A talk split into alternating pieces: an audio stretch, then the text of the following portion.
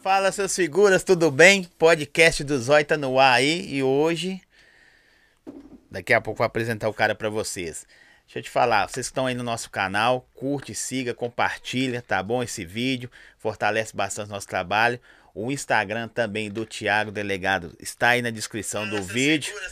Tá até repetindo aqui o que eu tô falando. Deixa eu te falar, vou falar pra você aqui de Tatu VIP. Você conhece Tatu VIP? Venha viver a experiência de jogar os jogos de bares e lojas. O QR Code tá aqui na tela. Pode entrar e você pode jogar no celular, pode jogar no computador. No QR Code aqui ou na descrição do vídeo, tá aí, você pode entrar, fazer sua inscrição colocar créditos e aí, filho, é só se divertir. Recebe pagamentos via Pix e também pode colocar créditos via Pix, Pix tá bom? Tá aí, tatuvip.com. Entra lá, participe, jogue e seja bem-vindo, Thiago. Vixe. Ô, meu querido, satisfação, pô, que honra. Vou falar com o seu negócio. Não que eu criei a caixinha, pode parecer clichê eu falando isso aqui. Eu criei a, ca a caixinha lá. Quem vocês gostariam de vir ver aqui? Aí os caras falaram, Tiago Delegado. Eu já pensei assim, esse cara é polícia. não, sério. Mas rola isso direto, eu recebo um inbox no meu Instagram direto, assim. Você me indica algum, algum livro específico para estudar para o concurso de polícia sério, civil? Você Até hoje eu... eu... recebo. E tem um Tiago, tem um delegado, Tiago famoso, lá no Mato Grosso do Sul, cara. O cara tem 130, não sei quantos mil seguidores. Na época que eu olhei, ele tinha cento e tantos mil seguidores. Ele era, ele era o delegado Tiago, não o Tiago delegado, entendeu? E o cara era famoso, bicho, e... isso aí foi um trampo. E os caras colocou Tiago delegado, eu falei, velho, nada contra. Eu já trouxe o delegado Cristiano, prefeito de Santa Luzia, traria. É, deve ser muito da hora conversar com delegados, com capitães, comandantes. Não é isso. Mas aí, eu falei, quem que é esse cara? Eu fui lá ver o cara. E aí, beleza. Fiz o convite, eu sei, não, toda hora. E tem um mês, nós estamos marcados mais ou menos, é um mês. Não, toda hora será um prazer tal. Aí eu fui ver alguma coisa, falei, velho. Por que, que esse cara eu não conhecia antes, velho? Por que, que eu não conhecia esse cara antes? E eu não estudo as pessoas, como eu te falei, mas eu vou a palavra. É bom que a gente tem assunto para conversar, que você me estudar aqui agora, que eu vou estudar vocês também. É, isso a gente se estuda aqui agora, que se conhece. Por que delegado? Cara, jogo do Galo, a gente tá falando disso aqui na hora que eu cheguei, jogo, primeiro período de faculdade, eu sou de Caratinga, né? Aí eu vim fazer Gente, quando é do interior, tem muito estranho, né? De gente sair da, do interior para vir estudar na capital, né? Sim. Fazer terceiro ano e tal, fazer faculdade. Aí eu vim estudar aqui no terceiro ano, saí de Caratinga com 16 anos. Vim pra cá fazer terceiro ano, passei na faculdade lá na Católica, na Engenharia Eletrônica e Telecomunicações. Formou isso? Formei nos idos dos anos 2000. Passei lá no, no primeiro período de faculdade, cara, eu tinha, passei com 17 anos na faculdade. E aí eu botava apelido em todo mundo. Aí tinha o Nariz, tinha o Pikachu, tinha o Gnomo. E aí os caras estavam doidos pra me pegar no apelido. Me chamavam só de Caratinga. Ó, Caratinga, ó, Caratinga, não sei o que, Caratinga, vem cá. E nós fomos no jogo do Galo, Galo e Bahia, eu acho, na Copa do Brasil, 2000, ano 2000. Mineirão. E aí o, o, o, roubaram do Atlético para variar, né? Como habitual, né? Começou. É, tava, Começou alguém, já. Roubaram do Atlético, um, um, impedimento, assim, eu lembro. Aí eu tinha mania, até hoje eu tenho, o elemento, fala assim, o elemento não tava, o elemento não sei o que. Eu falei, o elemento não tava impedido, aí comecei a xingar, dá não sei o que, xinguei pra caramba, tal, não sei o que. Aí os meninos, ah, o cara fala igual um delegado de Caratinga. O seu pai é delegado lá em Caratinga, então é delegado. E começou essa bobagem de me chamar de delegado por causa desse jogo do Galo. E, e aí ficou um tempo, uma, metade me chamando de delegado, metade me chamando de Caratinga, e depois virou só delegado. O delegado, sabe o que é delegado? delegado. E eu falei, tanto faz esse negócio aqui pra mim também. E aí quando eu comecei a tocar na noite, foi depois que eu formei lá na Católica. Primeiro eu Sim. formei em 2005. Eu estudava à noite. Então não tocava na noite, eu também era muito muito imaturo mesmo, assim, eu era muito cru, sabe? Cheguei no interior muito meninão, assim mesmo. Eu tive uma infância bem infância mesmo, bem. bem... Eu fui criança até bem o no telão mesmo. Eu fui criança no... até velho, assim. A palavra mesmo, hoje é no Custeia, né? custeia beijar na boca, sabe? Boca virgem, era uma coisa terrível, assim. e aí eu fui formar na faculdade para começar a tocar na noite em Belo Horizonte com 22 anos. Mas você já tocava? Veio, veio da onde essa. essa... Tocava. É de família? Pois é, meu pai tocava um pouco de violão, sempre tocou, assim. Eu, eu, meu pai é vivo ainda, eu, eu, falo tocava no passado, assim, parece que meu pai morreu, mas ele não toca mais porque ele, em 2003 ele cortou esse dedo aqui na Serra Circular esse dedo e aqui ele deu uma rapada aqui nesses dois aqui, de modo que essa falangeta, falange, falangeta, falange, a falangeta não funciona mais desses dois dedos. E no dedão ele arrancou um tampo assim também. A serra tava aqui assim, ele botou a mão, ele apoiou na serra, sabe? Foi pegar Aham. um negócio embaixo, apoiou, e esse dedo cortou. Então ele não toca mais violão, assim, tocava. Então tinha o violão em casa, o violão dele lá tá até comigo até hoje, um Janino de 1968, maravilhoso, que eu adoro, tá lá em casa. Devia tá é assim, relíquia, hein? É. Aí meu pai tocava, mas não era, não, não era músico. Se você quiser assim. puxar o pra você Não, ficar à vontade. Eu tô super à vontade. Ah, eu não tinha músico na família. Minha mãe e meu pai são veterinários. Sim. Os dois. Mas sempre teve coisa de ter música na família, que meu pai tinha esse violão e tal. E aí, com nove anos, eles me botaram na aula de piano, lá em Caratinga, com a professora Zezé Barroso. E aí eu estudei piano, clássico, aquele negócio mesmo, 120 músicas pra piano, aquele estudo de interior, assim, mesmo. mas- Igual você vai. O que, é que o menino faz? Faz natação, judô, Aham. é, põe na aula de música, alguma coisa. Aí aquele tinha aula era de piano. Aí fiz aula de piano até os dos 9 aos 11 e meio, 12. E como eles tinham esse violão lá em casa, não esse, o violão do meu pai lá em casa, é, eu comecei a, a- Eu ganhei uns métodos da minha tia Naná para tocar um, um negócio do Tom Jobim, assim, que tinha pra piano e tinha pra violão, as posições, assim, sabe, no violão. Sim, sim. E aí eu escutava, minha mãe escutava muito aquilo, tal, não sei o que, eu comecei a, a ver, descobri as revistinhas que eu não sabia que tinha. Tinha revistinha de música, né? Descobri aquele universo das revistinhas, dos, dos negócios, e comecei a, a tirar no violão aquelas primeiras posições e tocar de forma bem arcaica assim mesmo, porque eu não tive professor de violão quando, quando eu comecei. Então eu comecei, mas eu achei legal aqui, era mais fácil de aprender. Eu costumo dizer que pra tocar bem, violão é mais difícil. Mas pra tocar mal, violão é fácil, sabe? Você tocar mal, violão você pega, você rapidinho você tá numa rodinha fazendo algum algum algum moído, como a gente fala. Alguma E- coisa da, da, da atualidade, você pega as notinhas. é, oh, e aí aquilo foi me deu um gás, assim, falei, pô, violão é do caralho demais, tá, vou tocar esse negócio, tá. Eu comecei a, a a tocar mais, mas nunca pensei em ser músico, assim mesmo. É, porque não tinha Você, queria, não queria exercer? Você ia exercer a, a Engenharia? Não faculdade? sei, cara. Eu acho que provavelmente não, tanto que eu não exerci, mas Nada, eu formei, nada, eu nada. formei, fui sexta nota e depois fiz mestrado na UFMG em eletrônica de potência. É, foi quando eu, eu É bom que tem tudo a ver, né? Mas sabe quando música- deu um jeito de ficar um pouco a ver, cara? Eu, e eu lembro disso. É, meu- o meu, a minha tese de, de mestrado era, o- era um amplificador de alta potência para som, entendeu? Eu tinha que Ah, levar tá. pro lado. Era um amplificador de uma fonte chaveada de alta potência para alimentação de, de, de sistemas sonoros e tal. E eu não cheguei a defender a tese, mas eu cumpri todos os créditos e tudo. E foi quando. Mas eu já tava tocando razoavelmente, assim, bem e tudo. E, e foi na faculdade. Aí, quando eu formei na Católica, eu comecei a tocar na noite em BH, num lugar que chama Pedacinhos do Céu. É um bar de choro que tem lá no Caiçara. Eu ia lá como, como cliente, porque tinha um, um mito, assim, tinha um, um, um buchicho, assim, que o Paulinho da Viola, quando vinha em Belo Horizonte, ia lá comer, escutar um chorinho lá e comer um, um angu.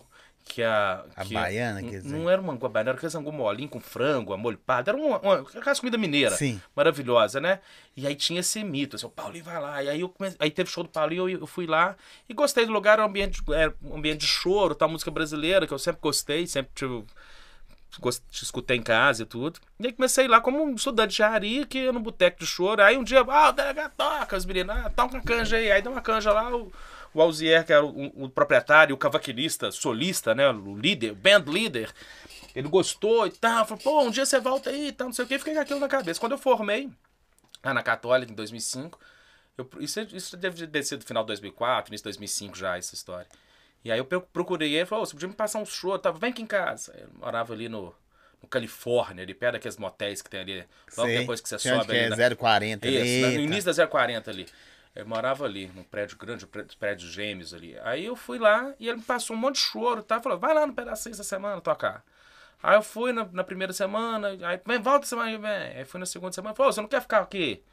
é, fazer parte do conjunto, não? Que tocar aqui toda semana. Que foi assim que eu me profissionalizei, que eu entrei no mundo da música. Foi através do choro lá no Pedacinho do Céu, mas depois de, todo, de toda uma história, de tocar violão de forma assim. Não imaginava viver de música, não, não fazia parte da minha mas, realidade. mas eu vejo que, assim, foi acontecendo as coisas na sua vida de, de- de- nada a ver com nada, entre aspas. Aí você vai fazer faculdade de uma coisa, aí os caras põem um apelido em você que vira re- um apelido seu que você é referência. Se eu chegar de qualquer lugar, você conhece o Thiago. Ninguém Não. sabe quem que é, não. Ninguém... Você conhece o delegado? Ó, você tá doido? Delegos, É, delegado, é isso é. aí, o dele. E viola e sete cordas vira referência, bicho, da violão parada. sete cordas veio por causa do show. Eu não tocava violão de sete até lá no Pedacinhos do Céu. Aliás, esse é o meu primeiro violão de sete aqui. Tem que a câmera aqui, ó. Esse é o violão Essa que eu é fiz pra sua. tocar lá no Pedacinhos do Céu. Que, que eu fiz não, né? Que aí foi o, o Alzier, esse camarada é o Mário Machado que fez esse violão, é lá de Nova Lima, ele fazia os, os cavaquinhos da Alzier. E eu nem sacava esse negócio de luthier, né? Pôr um, um, um artesão especialista em instrumentos musicais, é uma coisa Pô na mão maravilhosa, do né? cara que sabe. O cara é construtor, né? O cara é um construtor. E aí foi lá no Pedacinhos, 2006, esse violão é dessa época, ó. 2000, ano- o número O 300. violão tem quase minha idade, bicho. esse daqui tá bem surrado, é um violão, é um xodó que eu tenho. Que aí foi feito nessa época lá do Pedacinhos do Céu, quando eu comecei. E, e é, o, o, o Tiago, o, o, o delegado, o delega. Fica à não vontade, sei, Zói. É, é, Aliás, eu não sei por que, que a galera te chama de Zói. eu também não Eu não sei. consegui entender o Eu não, eu, não, eu não vi isso até Ah. agora. Eu acho que o meu olho compete bem com o seu, viu? Sim, pode ser O meu olho é generoso também Tiago na, na, Zói. na, na bitola. dele- delegado Zói na bitola. não, não, delegado Zói.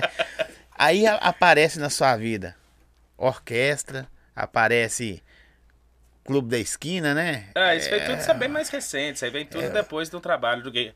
Essa parte mais bonita é, é- é boa de contar, ruim é na hora que você tá quebrando a pedra lá atrás. Mas eu que é quero saber é difícil. quebrar a pedra, porque alguém encontra o cara, alguém encontra o cara pra rua fora e fala, velho, esse cara tem um futuro.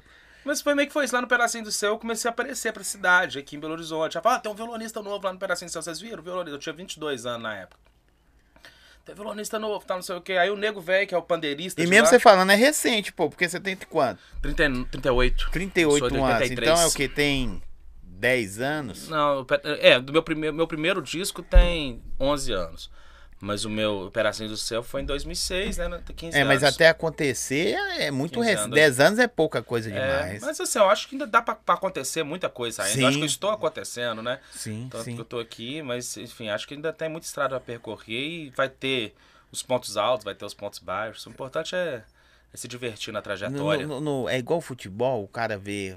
Não, porque o futebol tocando. realmente tem o, o, o camarada com, entre os 20 34, 32, 33 ali, ele tá, tem um auge ali, Sim. realmente, que é físico. O futebol é físico, né? A música não é necessariamente físico. Obviamente que se eu tiver um senhor caquético, assim, não estiver dando conta, mas é uma coisa bem menos dramática. A costuma dar show ainda. A longevidade da, da música costuma ser maior porque mas, não é uma coisa física, né? Mas é no, sen, no sentido que eu falo assim, do cara falar assim, velho, esse menino aí, pode acreditar, vocês vão ouvir falar dele ainda. Hum. Rola isso muito na música, aí, tipo Rola no demais. seu caso. Não, rola demais. Tem muito menino aí que eu vejo tocar aí que eu falo, cacete, a gente vai ouvir falar muito desse moleque ainda aí. Que moleque foda, que bom gosto, que maturidade, que som bonito, que timbre bonito, que composição bonita, que. Tem, tem muita gente nova fazendo muita coisa legal.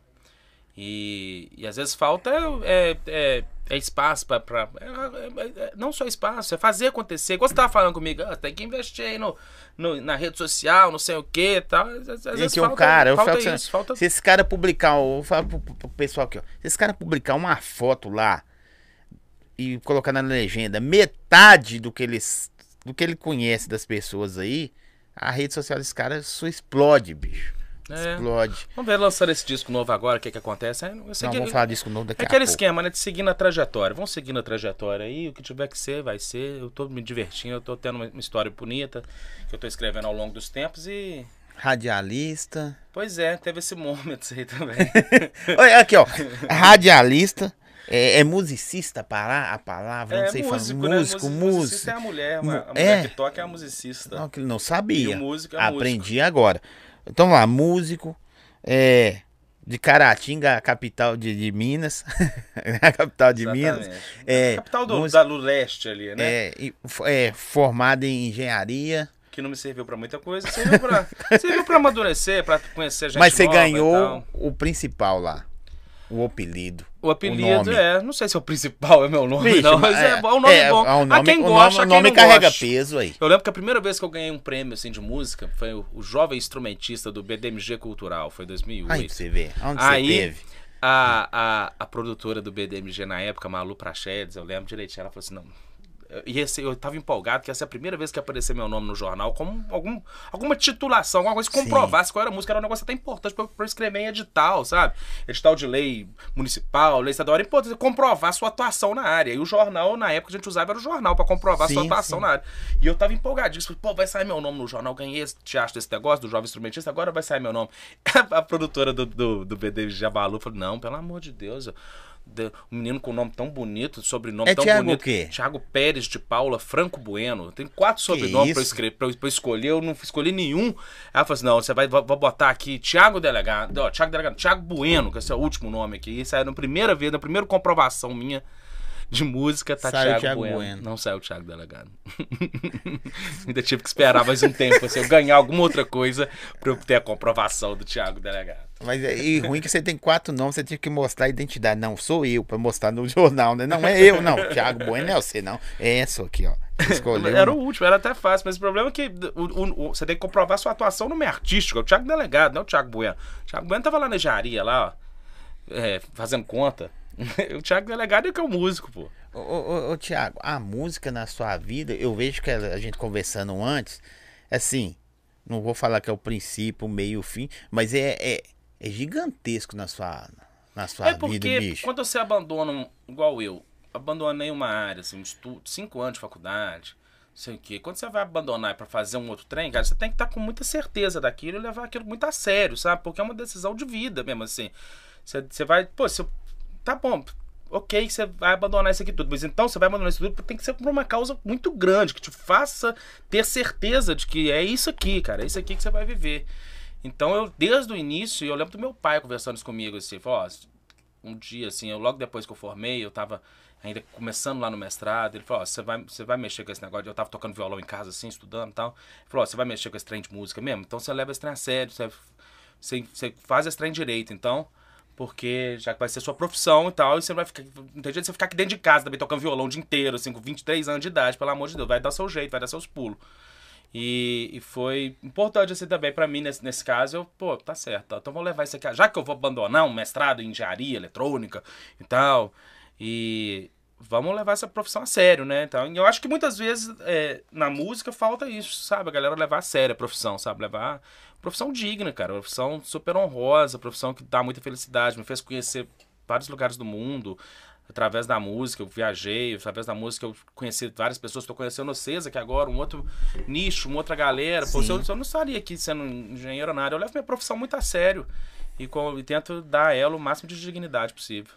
Ó, que da hora. Pô, você já viajou muito, bicho, por Já. causa de música? Já viajei bastante, graças a Deus. O Brasil, muito lugar do Brasil e fora também. Você deve ter tocado com pessoas da hora demais, né, bicho? Já. Assim, pode citar uma, duas, dez, quinhentos. Você falou assim, velho, onde que eu tô por causa disso? Tem uma pessoa da hora que você falou assim, velho, olha, você com você mesmo, sabe? Tipo eu aqui com você agora, velho. Não, cara, teve várias vezes esse sentimento, cara. Quando eu toquei com o Roberto Menescal, que é um dos pais da Bossa Nova. Aí você até Quando eu arrepia toquei pra quem é com- músico. Quando... que foi quando o João Donato, cara. Eu fui convidado dos 80 anos do João Donato pra tocar com ele. Então a música em homenagem a ele. O João Donato é uma referência. Me, me explica aqui uma coisa, antes de você continuar falando.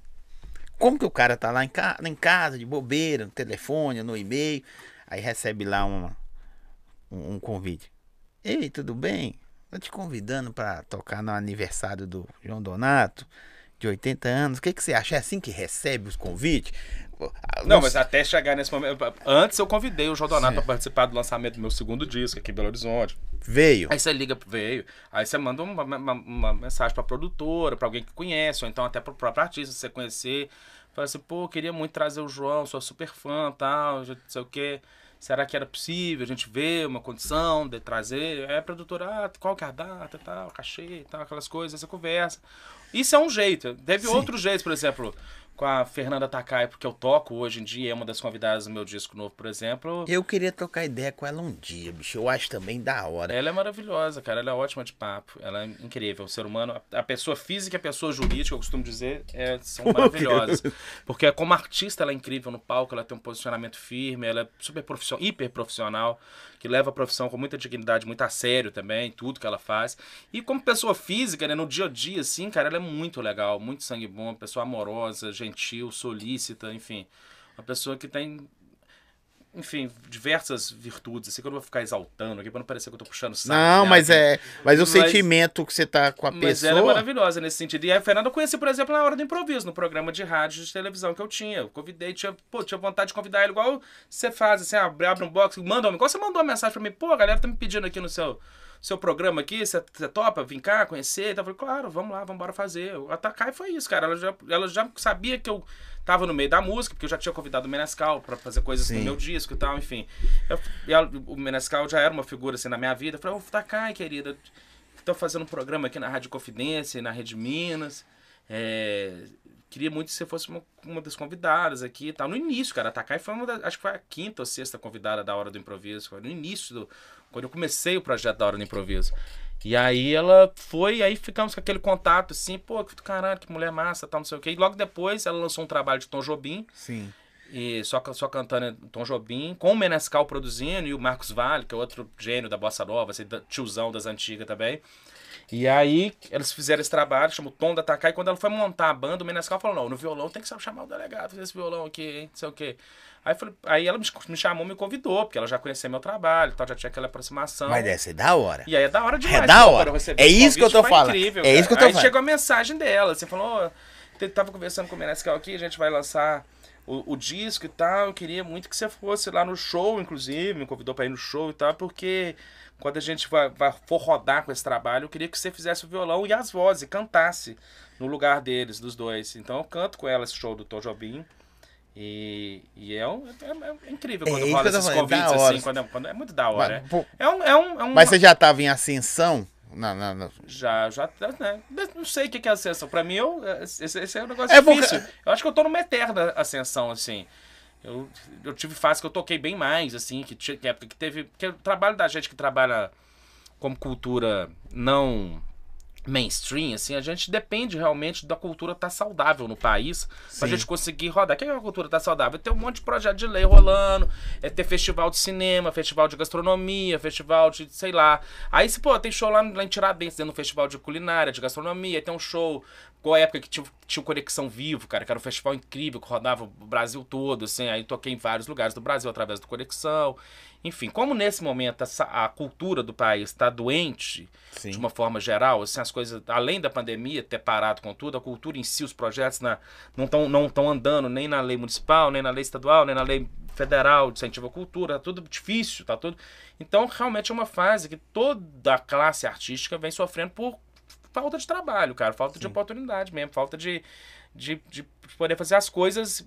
Essa galera que é fora do mainstream, que eu digo, né? O camarada que é o Vila Mix, camarada que toca no Vila Mix, ele vai estar com aquele público ali, já tem um circuito que funciona ali no, no É porque privado. não é, não é coisa o- tão comercial, vamos dizer Exato. assim, não é moda uma de coisa que- rádio. é, é uma coisa que vai que tá movimentando ali. A gente, nossa preocupação não é essa. A minha preocupação como compositor, como artista. Mas você vê que é diminui, não sei assim, você, você me querendo- isso é, é, essa não é dúvida minha. Você vê que diminui, às vezes, quando você vai, o, o seu, o seu nicho, diminui os lugares que toca, mas melhora a qualidade, o público, ou, ou com quem, a quem você faz. Ah, eu não sei. Eu, eu ficaria satisfeito se a música que é samba, a música que a gente produz, assim, o- CD da, esse CD da Takai, que é maravilhoso, tocando Tom Jobim. Se, se- se o Brasil todo soubesse ele na ponta da língua, acho que não faria mal nenhum pra população Sim, brasileira. sim. Acho que faria bem, no sentido geral. Nada, nada assim, nada contra o que tá no mainstream. Acho que só- é só legal ter espaço pra todo mundo. É isso que eu tô falando. né? É, Você acha que falta. Você tava no, no rádio, você pode até falar sobre isso, até que, do incentivo que falta. Falta espaço comercial, você acha que falta? Claro. TV, rádio, jornal, sei lá, uma internet dedicado a isso. Mas falta também, falta uma educação geral, assim, falta isso tá no cardápio, sabe? Eu acho que é, é, é- é importante você oferecer para a população brasileira, para o povo do Brasil, um cardápio, assim, de e não porque eu sinto eu, eu sinto que muitas das vezes, cara, que é oferecido pro, pro povão, pra turma toda, é só um, um tipo de coisa, só um tipo de música, um tipo de de, de opção, assim, cultural, assim. E a galera se contenta com aquilo porque também se acostuma a consumir aquilo ali e aí entra naquela comodidade ali, pô, você começa a achar só aquilo legal, aquelas rolês É o que ali tem, e tal. é isso mesmo. É o que tem, isso mesmo. É, pô, que aí você fica com... O Brasil tem 200 milhões, 220 milhões de pessoas. Tem muito artista, cara. Muita gente fazendo coisa muito legal. Desde a cultura popularesca, popular mesmo, assim. Quando eu falo popularesca, é gente que, igual a gente tava falando antes de entrar no ar aqui, do Maurício Tizumba, cara. Um cara que trata a cultura negra é, de uma forma desde lá do Congado, trazendo as coisas da, da, da religião, de tudo. Camarada que tem um conhecimento enorme sobre de onde veio a cultura negra do- em Minas Gerais, de quais são as Sim. claves, como é que toca, como é que são as músicas. Então, esse camarada, por que não escutar ele também, cara? Por que não dar oportunidade de, ouvir, de gostar daquilo? Tem oportunidade de gostar daquilo. Você só vai saber se você gosta de. de é, frango a molho pato, você comeu de acho do frango a molho pato. Se você falar assim, ah, o camarada falou que frango a molho pato é, mas pô, mas aí tem sangue, não sei o quê. Cara, sabe o que eu sabia, cara? Eu Vou continuar aqui no meu. No meu, no Tropeiro. meu tropeiro aqui, porque eu me dou bem com o tropeiro, gosto de tropeiro, sabe? Tropeiro resolve minha vida, tá me alimentando, tô, tô saudável, vou continuar no tropeiro. Acho que muitas vezes é isso, não tá no cardápio do, do, do povo todas as opções de música, de cultura que são produzidas no Brasil, cara. Isso é uma luta que as leis de incentivo vêm minimizar de certa forma, porque contemplam projetos específicos sobre vários assuntos. Aí as pessoas pensam nisso de uma forma geral e gira esse mercado de uma forma geral, ele é girado, ele, ele, ele, ele acontece, assim, ele não é mainstream, eu não vou, o, o, o, o- nunca vou botar em uma competição, assim, de cachê, eu não quero ganhar milhões, ser rico, não sei o quê, eu só, eu só quero tocar, minhas Um músicas espaço, são um espaço, eu quero, espaço. é, um espaço legal. Falta também um lugar, hoje? Igual aqui, igual aqui no Zói Podcast, é um espaço, cara, um lugar massa, quando você me convidou, pô, um lugar fora da minha bolha, completamente, cara, não saco o Maravilha. trabalho do Zói, deixa eu dar uma sacada aqui, quem que teve lá, teve o Marquinhos do Galo, o Alex Gargalhada do Galo, o camarada que imita o Zacarias do Galo, eu achei até que era um programa esportivo, me preparei pra falar do Galo aqui hoje, aqui, entendeu? Mas E aí, não, você é atleticano. Sou super atleticano. Super Mas assim, aí vi que depois vi que tem outros programas e tal, outras coisas. Falei, pô, legal, cara, é um lugar diferente, um espaço diferente. E legal esse trabalho que você tá fazendo. Chamar mais a galera dos, da, da, da música, do samba. Tem muita gente produzindo samba aqui em Belo Horizonte. Eu já te fa- falei, tava falando isso aqui antes da gente começar, cara. Uma galera massa produzindo, enfim. É um espaço, cara, um espaço a mais, mais uma linha de, de diálogo, mais um lugar que a gente pode trocar uma ideia. Tá, é- é, então, é isso que eu queria até ouvir de você, ver você falando, porque é muito da hora, bicho. Belo Horizonte, vou falar Belo Horizonte, é grande BH, vou falar Minas para o pessoal entender que você é de Caratinga. pessoal ent- Nós temos valores demais, bicho.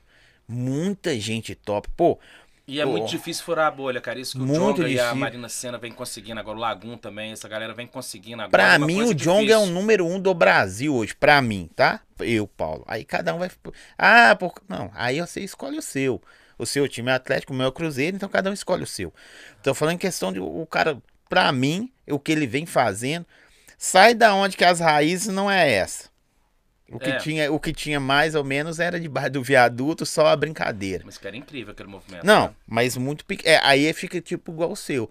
Sensacional. Quem parar pra escutar vocês aqui, fala, velho, onde é que esses caras estavam, mano?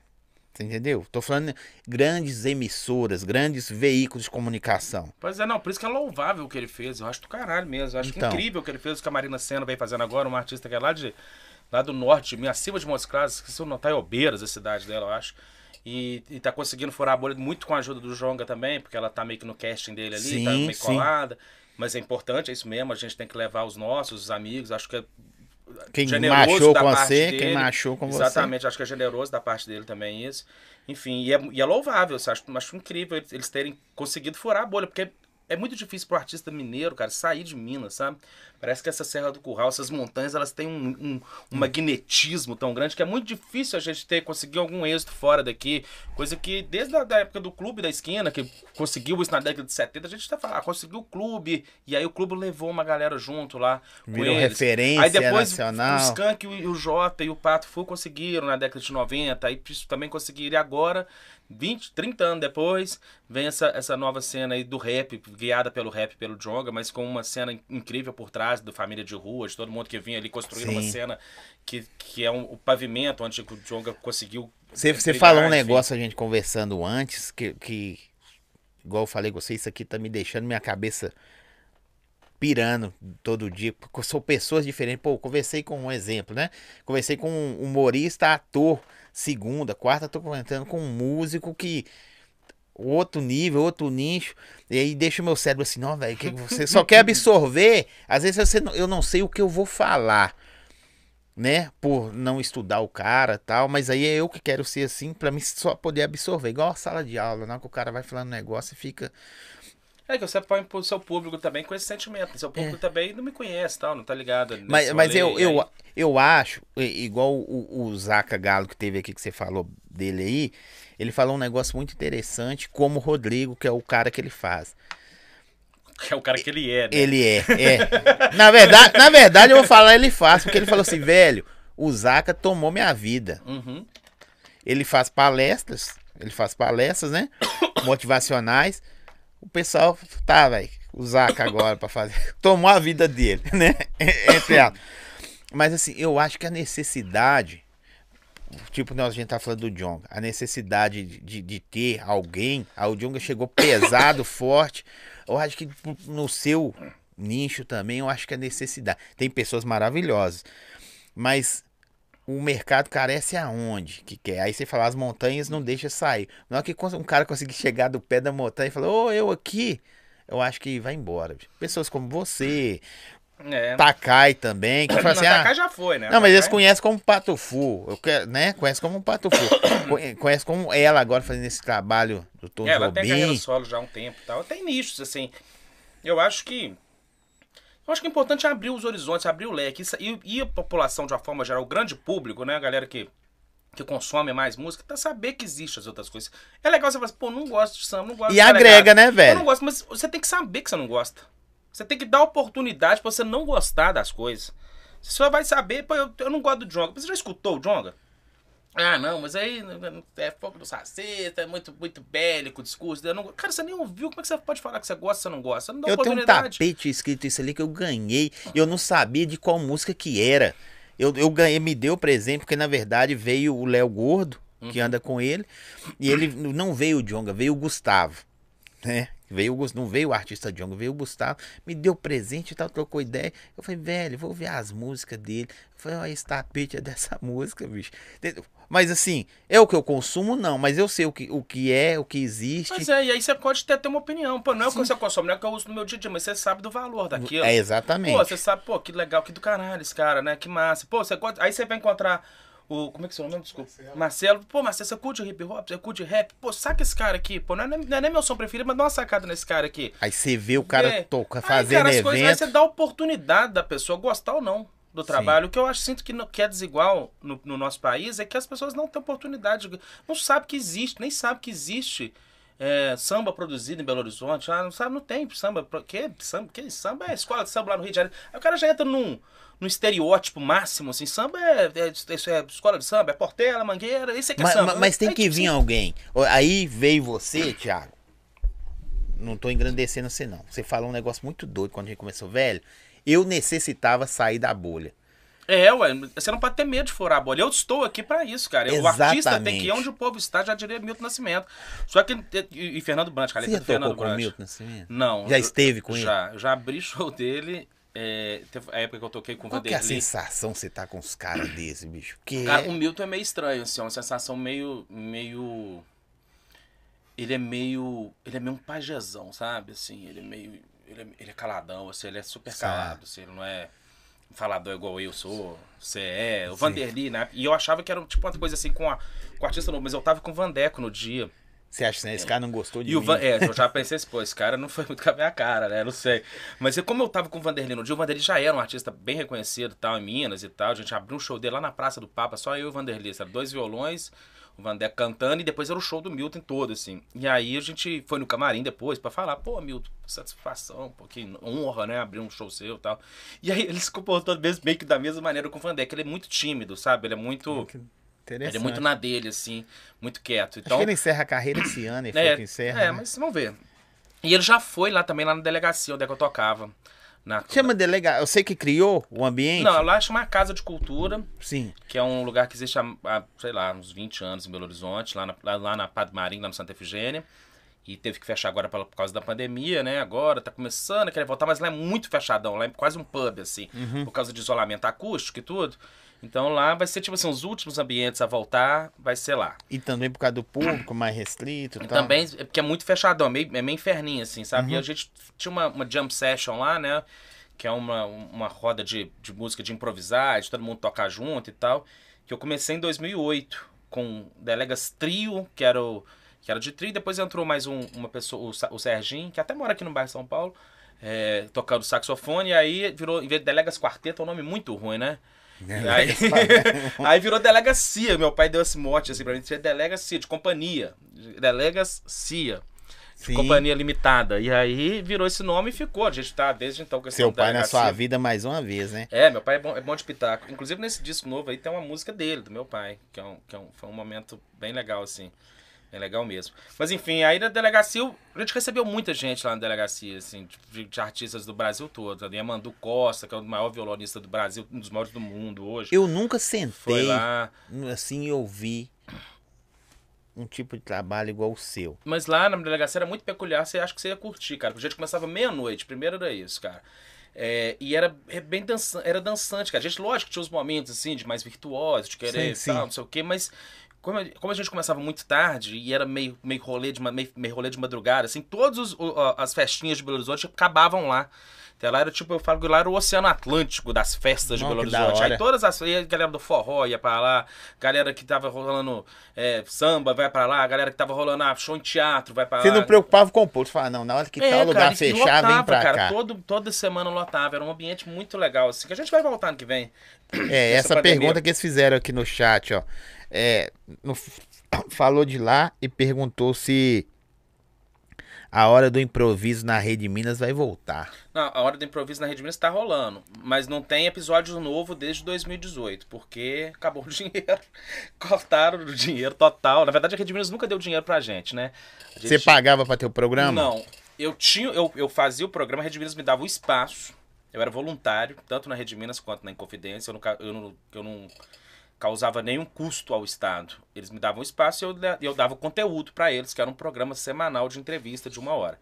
E eu corria atrás do patrocínio, igual você corre aqui atrás do seu patrocínio aqui, da, da Pisca Pizza, do Açaí Bom Gosto, eu corria atrás através de lei de incentivo, fazia aí.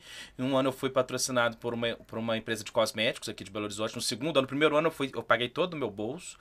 Eu fiz tudo na raça e com parcerias, a galera que filmava, por exemplo, E a é parceira você não cobrava. A galera que, que, que fazia estúdio não cobrava, o estúdio locomotiva né, que a gente fazia, não cobrava. Primata Filmes não cobrou o primeiro ano, foram parceiros mesmo. Vão investir nesse projeto. E no segundo ano a gente conseguiu um patrocínio da lei municipal de, de poucos mil reais. E aí conseguimos, tipo assim, cada um era um quarteto assim, de produção, né? Era o estúdio, locomotiva, eu, a Renata Chamilê, minha produtora, e a Primata Filmes, que era o Luiz Evo, que é a equipe de filmagem. Eram os quatro que era o, a engrenagem da hora do improviso. E, e aí a gente conseguiu no segundo ano um patrocínio, já conseguiu melhores condições, pagou um pouquinho todo mundo. No terceiro ano a gente conseguiu um bom patrocínio da CEMIG. E foi quando a gente conseguiu sair de BH, fazer programa no Rio e tal. E aí foi do, do 2018, virou o governo, eles, o governo novo cortou todos os programas de voluntariado da Rádio Confidência. E aí e a gente também, como não tinha mais, a gente não tinha mais o espaço da Inconfidência, a gente ficou assim, ah, vamos, a gente tentou patrocínio direto também, não conseguiu, patrocínio tanto direto quanto de lei, não conseguimos, e aí fa- falamos, bicho, não vou voltar atrás agora. Depois de três anos, a gente conseguiu evoluir, ter uma estrutura de produção, um programa legal aqui, com três, quatro câmeras filmando, um estúdio massa, recebendo convidados legais, eu não vou voltar para aquela onda de filmar no celular aqui na, na sala de casa para manter o projeto, cara. O projeto tá suspenso por enquanto até a gente conseguir ter condições dignas de trabalho, pô, mínimas de trabalho, pra gente fazer um programa legal. Também ia estar outro Minas- nível, né, a bicho? A Minas, como qualidade. não tem dinheiro pra mais nada, coitada, que ela também tá abandonada lá de certa forma pelo governo, ela ela não tem o que colocar no lugar. Então a hora do improviso continua no ar na Rede Minas, porque a Rede Minas não tem Repetido. mas- Repetindo desde 2018. A gente gravou muitos programas, era semanal, era uma loucura a hora do improviso, cara. Era uma loucura. Era semanal, uma, uma- É uma hora? Uma hora de programa semanal, eu entrevistando alguém, tocando violão com aquela pessoa, as músicas da pessoa, de estudar toda semana, tinha que estudar o seu repertório. Se você fosse lá, meu repertório, manda aí oito Você músicas. ficava louco aí. Bicho, era uma loucura. Eu levava as partituras impressa tal, ficava lá. E era meio improvisado, por isso o nome é Hora do Improviso. Era meio um bate-papo, eu com o violão na mão, trocando ideia com a pessoa. Então, é, respondendo a pergunta do nosso amigo internauta, eu Uhum. tenho muita vontade de voltar com a hora do improviso, desde que você voltar mesmo, sabe? Voltar com uma produção legal de novo, com condições de trabalho legais. Eu não vou investir de novo, sair do zero na hora do improviso de novo, porque eu já fiz isso e deu certo, e foi massa quanto durou. Tanto que tá no ar até hoje na Rede Minas. É um programa de qualidade, programa que eu vou viagem interior de Minas, o pessoal vê. Esse dia eu fui disputar o Campeonato Mineiro de Sinuca, que é uma coisa importantíssima, aliás, da minha carreira. É mesmo? É. tá vendo? Tem conta. Esse dia eu velho. disputar o Campeonato Mineiro de Sinuca lá no Labareda. Mineiro de É, sinuca. o Mineiro de Sinuca. Eu fui convidado pra tocar o hino nacional. E aí o, o- presidente da Federação Mineira de Sinuca me conhece lá do lado do Brunswick, sabe que eu gosto de jogar. Falou, "Não, você precisa jogar também e tal. Convidado aqui de honra, vai tocar o hino e tal, no violão, aqui na abertura, cerimônia de abertura, você podia tocar também. E eu cheguei quase na semifinal, filho. Eu fui longe no torneio. Eu já Eliminei ia três- perguntar quem você ficou. Eliminei três camaradas. Eliminei um carioca que tava jogando o Campeonato Mineiro. Por incrível que pareça, o Campeonato Mineiro foi ganhado por um carioca.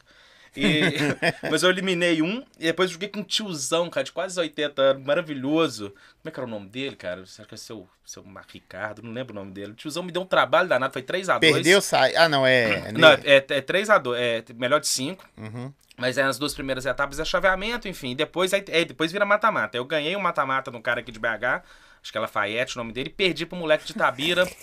Mas enfim, tava jogando lá, Tudo a ver com seu ninja. lá na hora, da, da- tava jogando lá na sinuca e muita gente, cara, o pessoal principalmente que veio do interior jogar, falou, "Ô, você é da TV, porque eu já estava jogando no Labaredo, porque você é da TV Galo, cara, eu conheço você de algum lugar. Eu falei assim, não, cara, é da Rede Minas da hora do improviso. Eu falei, Ah, isso mesmo, tal. Eu vejo seu programa direto e tal. Então é um negócio que é importante, esse movimento. Eu acho que Muito da hora. que, que é- a hora do improviso é um programa do caralho, assim. Eu acho massa, eu tenho um orgulho de ter desenvolvido esse projeto é, com a Renata e com os, com os estúdios que a gente passou. Depois o Locomotivo foi o primeiro parceiro, depois teve o estúdio do Galvani, depois teve o Sonastério, depois a gente foi no Rio gravar lá no Rio, lá na, enfim, pro- seis programas gravados com artistas lá do Rio.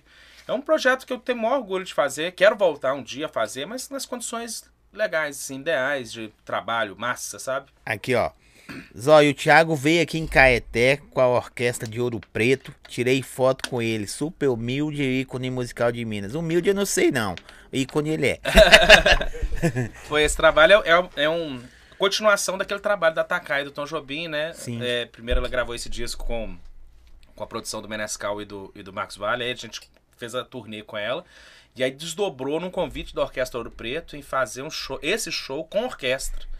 Que, é, que foi do caralho, assim, também. A gente, aí a gente tá rodando. Fizemos esse show esse ano da, da Orquestra Preto com, com, com a Fernanda Takai. E o pessoal lá da orquestra é maravilhoso. O maestro Rodrigo, toda a turma lá. Galera super gente boa, Vocês super amiga. imaginavam que tocando com orquestra? Deve ser da hora demais, né? É da hora, viu? É bem da hora mesmo. Porque você vê. Porque. Não é sei muito legal. E é uma pressão desgraçada, porque eu tinha que cantar também, né? Eu não sou can... nunca fui cantor, sabe, Zóia? Esse negócio de cantar é agora na minha vida. Eu vou lançar esse disco de canção agora. Mas é um cantar. Eu sempre. Eu vim. Comecei no choro lá no Pedacinhos do Céu em 2006, e aí a coisa do, do choro me levou pra música instrumental, cara.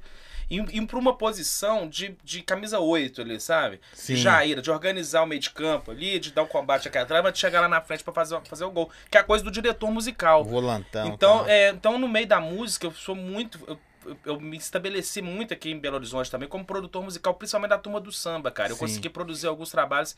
Tipo assim, primeiro disco do Grupo Tradição, cara. Os caras têm 28 anos de carreira, cara. O primeiro trabalho deles foi eu que produzi agora em 2016, 2017, sei lá. Eles me convidaram. Falei, pô, que Você honra, se galera. sentiu muito. É isso que eu ia te Que perguntar. honra, pô, que foda isso, pô. Os caras chegam e falam, eu confio Tantos anos de carreira, pô, tanta, tanta gente que vocês conheceram, vocês vão, conseguiram, depois de tanto tempo, arrumar um produtor legal, um camarada que, que é do meio ali, que faz uma lei de incentivo bem feita, fez um projeto de lei de incentivo pra eles na lei municipal, eles passaram. Vamos gravar o nosso primeiro disco agora. Que é uma vitória, né, cara? Uma coisa. Tiagão, não sei se você Pô, toma querido, açaí. açaí. Eu quero puro ali, eu não quero. Você pode dar o puro ele? Ah, porque você também não gosta de. Não, é porque ele, é, ele é a não? mesma coisa batido junto. Ah. Não, mas tem problema não, pode passar pra cá. não Aí, ó, que beleza. também. Programa Hora do Improviso não tinha isso, já dava um Dá, dá um querosene. negão aqui, ó. tá de dia negão, quer né? Tá de dieta. Tá. Mas enfim. Hum. Esse trabalho de meio de campo, sabe, tipo, direção musical, de produtor musical, é um trabalho que é, que é, que é um dos trabalhos que eu tenho mais orgulho de desenvolver aqui em Minas, cara, aqui, aqui na cidade. Que é um trabalho que dá voz a uma cena que não tem voz, saca? Sinara Ribeiro, uma cantora lá do, lá do, do, do, do bairro Palmeiras, lá. Palmeiras não. É Palmeiras mesmo, Palmares, Palmeiras, Palmares. Palm- Ficou lá Pal- perto do Buritis. Palmeiras. Palmeiras mesmo, né? Pô, cantora incrível, tal, não sei o quê, cheia de cheia de do que diz- o que dizer, querendo dizer, mas sem condição. Pô, passa numa lei de incentivo, pô, faz aqui meu trabalho, compra aqui meu boi comigo. Pô, aí você vai e compra, faz um disco com a pessoa, produz, dá uma sua cara musical ali, dá sua assinatura ali também. Esse trabalho de produção de camisa 8, sabe, é um trabalho que eu, que eu abracei muito também aqui em Minas e é um trabalho que eu adoro desenvolver, de estar por trás, por trás de alguns Porque, discos. porque se você for olhar, a pessoa confia em você um sonho dela, bicho. Porque, Uhum. porque você, só você mesmo pode falar assim. É maior, é maior responsa, cara. Isso aí, eu levo muito a sério esse trampo de produção pode, pode ficar tranquilo, depois eu tirei. Ô, é, Porque exatamente, a pessoa confia no você, é o sonho dela, só- cara. Você sonho. mesmo, por exemplo, você lançou, daqui a pouco você vai fazer uma palhinha aí. Você tá lançando o CD agora dia 30. Uhum. De- Exato. gente, vocês vão ver depois, é 30 de novembro. 30 de novembro Então, de né? 2021, que nós estamos. 21. Então, se você ver depois. Você já- acessa no Spotify, você É. acessa no Spotify o disco aí, detalhes guardados depois. Você que tá vendo depois isso aqui É. no YouTube, ouve aí. E vai estar. a Isso Rede aí. Minas vai gravar também. Lá a gente deve disponibilizar esse material de vídeo também rapidamente. Então, é, você sabe qual que é a dificuldade de fazer um CD, lançar um CD, mais Uhum. que tudo. Aí você chega um cara, igual esses os caras lá com 28 anos de Grupo carreira, Tradição. tu fala assim, velho, escolhendo Você tem que você. trazer o grupo Tradição aqui, isso que eu tô falando, abrir esse leque pra turma do samba também. Sim, legal da hora. de Depois campo, só você passar o contato e Legal, mandar os caras chamar. contar a história desse cara, 28 anos, tocando em Belo Horizonte na noite de BH, cara. Uma loucura, tocando em BH, tocando à noite aqui, tem festa, não sei onde, tá lá o grupo Tradição, os moleques estão lá. Os caras humildes, trabalhadores, os 28 caras trabalham de dia no outra profissão, cara. Da- da- não sei o que lá, da, lá da, da Vivo, do, do, do- da Natim, trabalho Chega a um certa trabalha- hora que o cara tá no. Não sei se você pode falar melhor que eu. O cara tá no negócio por paixão. Chega uma certa hora. Totalmente, cara, totalmente. É paixão, sonho, viver. Pô, é porque ele é terapia, cara. Terapia dos caras, cara. Os caras vivem. Os caras ficam loucos sem tocar, ué. Os caras tocam 20 anos juntos, pô. 20, ah, lógico que teve outras formações e tal, Sim, mas os claro. caras estão tocando ali sempre, toda semana, vários shows, cara. E é uma grana, e é um ofício, cara. Paga. paga tem cara que toca no boteco ali, você acha que não, mas tem um dinheiro, tem uma dignidade ali, ali naquele, na- no ofício ali, ó. De bater, chega no fim do mês, tem uma graninha juntada com Você música, lembra, que é você lembra qual, qual? Você começou não- igual todo mundo. Primeiro cachê que você recebeu, você lembra assim? Cara, eu lembro certinho, exatamente lá no Perazinho do Céu. Pr- Primeira vez que o, que o me pagou a semana, porque a gente tocava quinta, sexta, sábado, quinta, sexta, sábado. E aí eu lembro da, da primeira quinta, sexta, sábado que eu recebi, porque eu era, eu era meio Você não bebia o cachê, não, né? Não, até porque era muito pouco dinheiro. Eu ganhava, tipo, quinta, sexta, sábado ele me dava, tipo, 80, 90 reais. Era um negócio assim, 2006. Então, aí a satisfação, bicho. Você, Putz, você- eu lembro do primeiro cachê legal que eu ganhei com o Zé. Quando viajou eu e o Zé pro interior de São Paulo, ele me deu 300 reais. Eu falei assim, caralho! é assim que funciona? É, eu não sacava, pô, é assim que funciona, trezentão aqui, 2006, sei lá. E você fala, não, eu entrei na parada, entre aspas, brincando, porque você ainda pela paixão, por gostar, se dedicou. Eu, eu, eu, eu- no meu caso, foi por- porque eu não tinha exemplo nenhum de música profissional na minha família, cara. Igual te falei, meu pai e minha mãe são veterinários. Eu nunca tive, não tive, tem nenhum tio que toca. Não tem um primo que é músico de tal Alguém, banda. né, que- Ninguém, nem dancinha do cara. TikTok. Não, cara, não tinha ninguém na minha família. Mas a galera gostava de música pra tocar no Natal, assim, nas festas da família. Uhum. Era tipo assim, ah, festa, tá tocando, né? Ah, Toca aquele samba do Paulinho do Viola, né? Aquela coisa. Tal, mas, mas ganhar dinheiro com isso, cara, eu nem passava na minha cabeça, cara. eu Nem sabia como é que era, como é que era o esquema tal. E aí eu, eu lembro exatamente desse primeiro fim de semana que eu recebi, desses 300 reais que eu toquei com o Zé lá no interior de São Paulo, eu lembro direitinho, ele me dando três notas de 100, eu falei, que que é isso? E aí eu falei, pô, dá, dá pra ganhar dinheiro com isso. Semana que vem, se tiver, você me chama de É, novo, hein? cara, aí foi pouco depois, eu já comecei a tocar com uma, uma galera do samba, entra, sair do choro e começar a conhecer a turma do samba aqui, 2007, 2008. E aí comecei a fazer os trabalhos com a turma, comecei a tocar na noite Belo Horizonte, tocar em Você viu, você fazer- falou, opa. É, eu tocar em botequinho, tocar em coisas, começar... Aí fui entender como é que Se funciona. frustra, né? Porque às vezes o cara fala assim, ó, você, você vai num um bar, num pub, sei lá.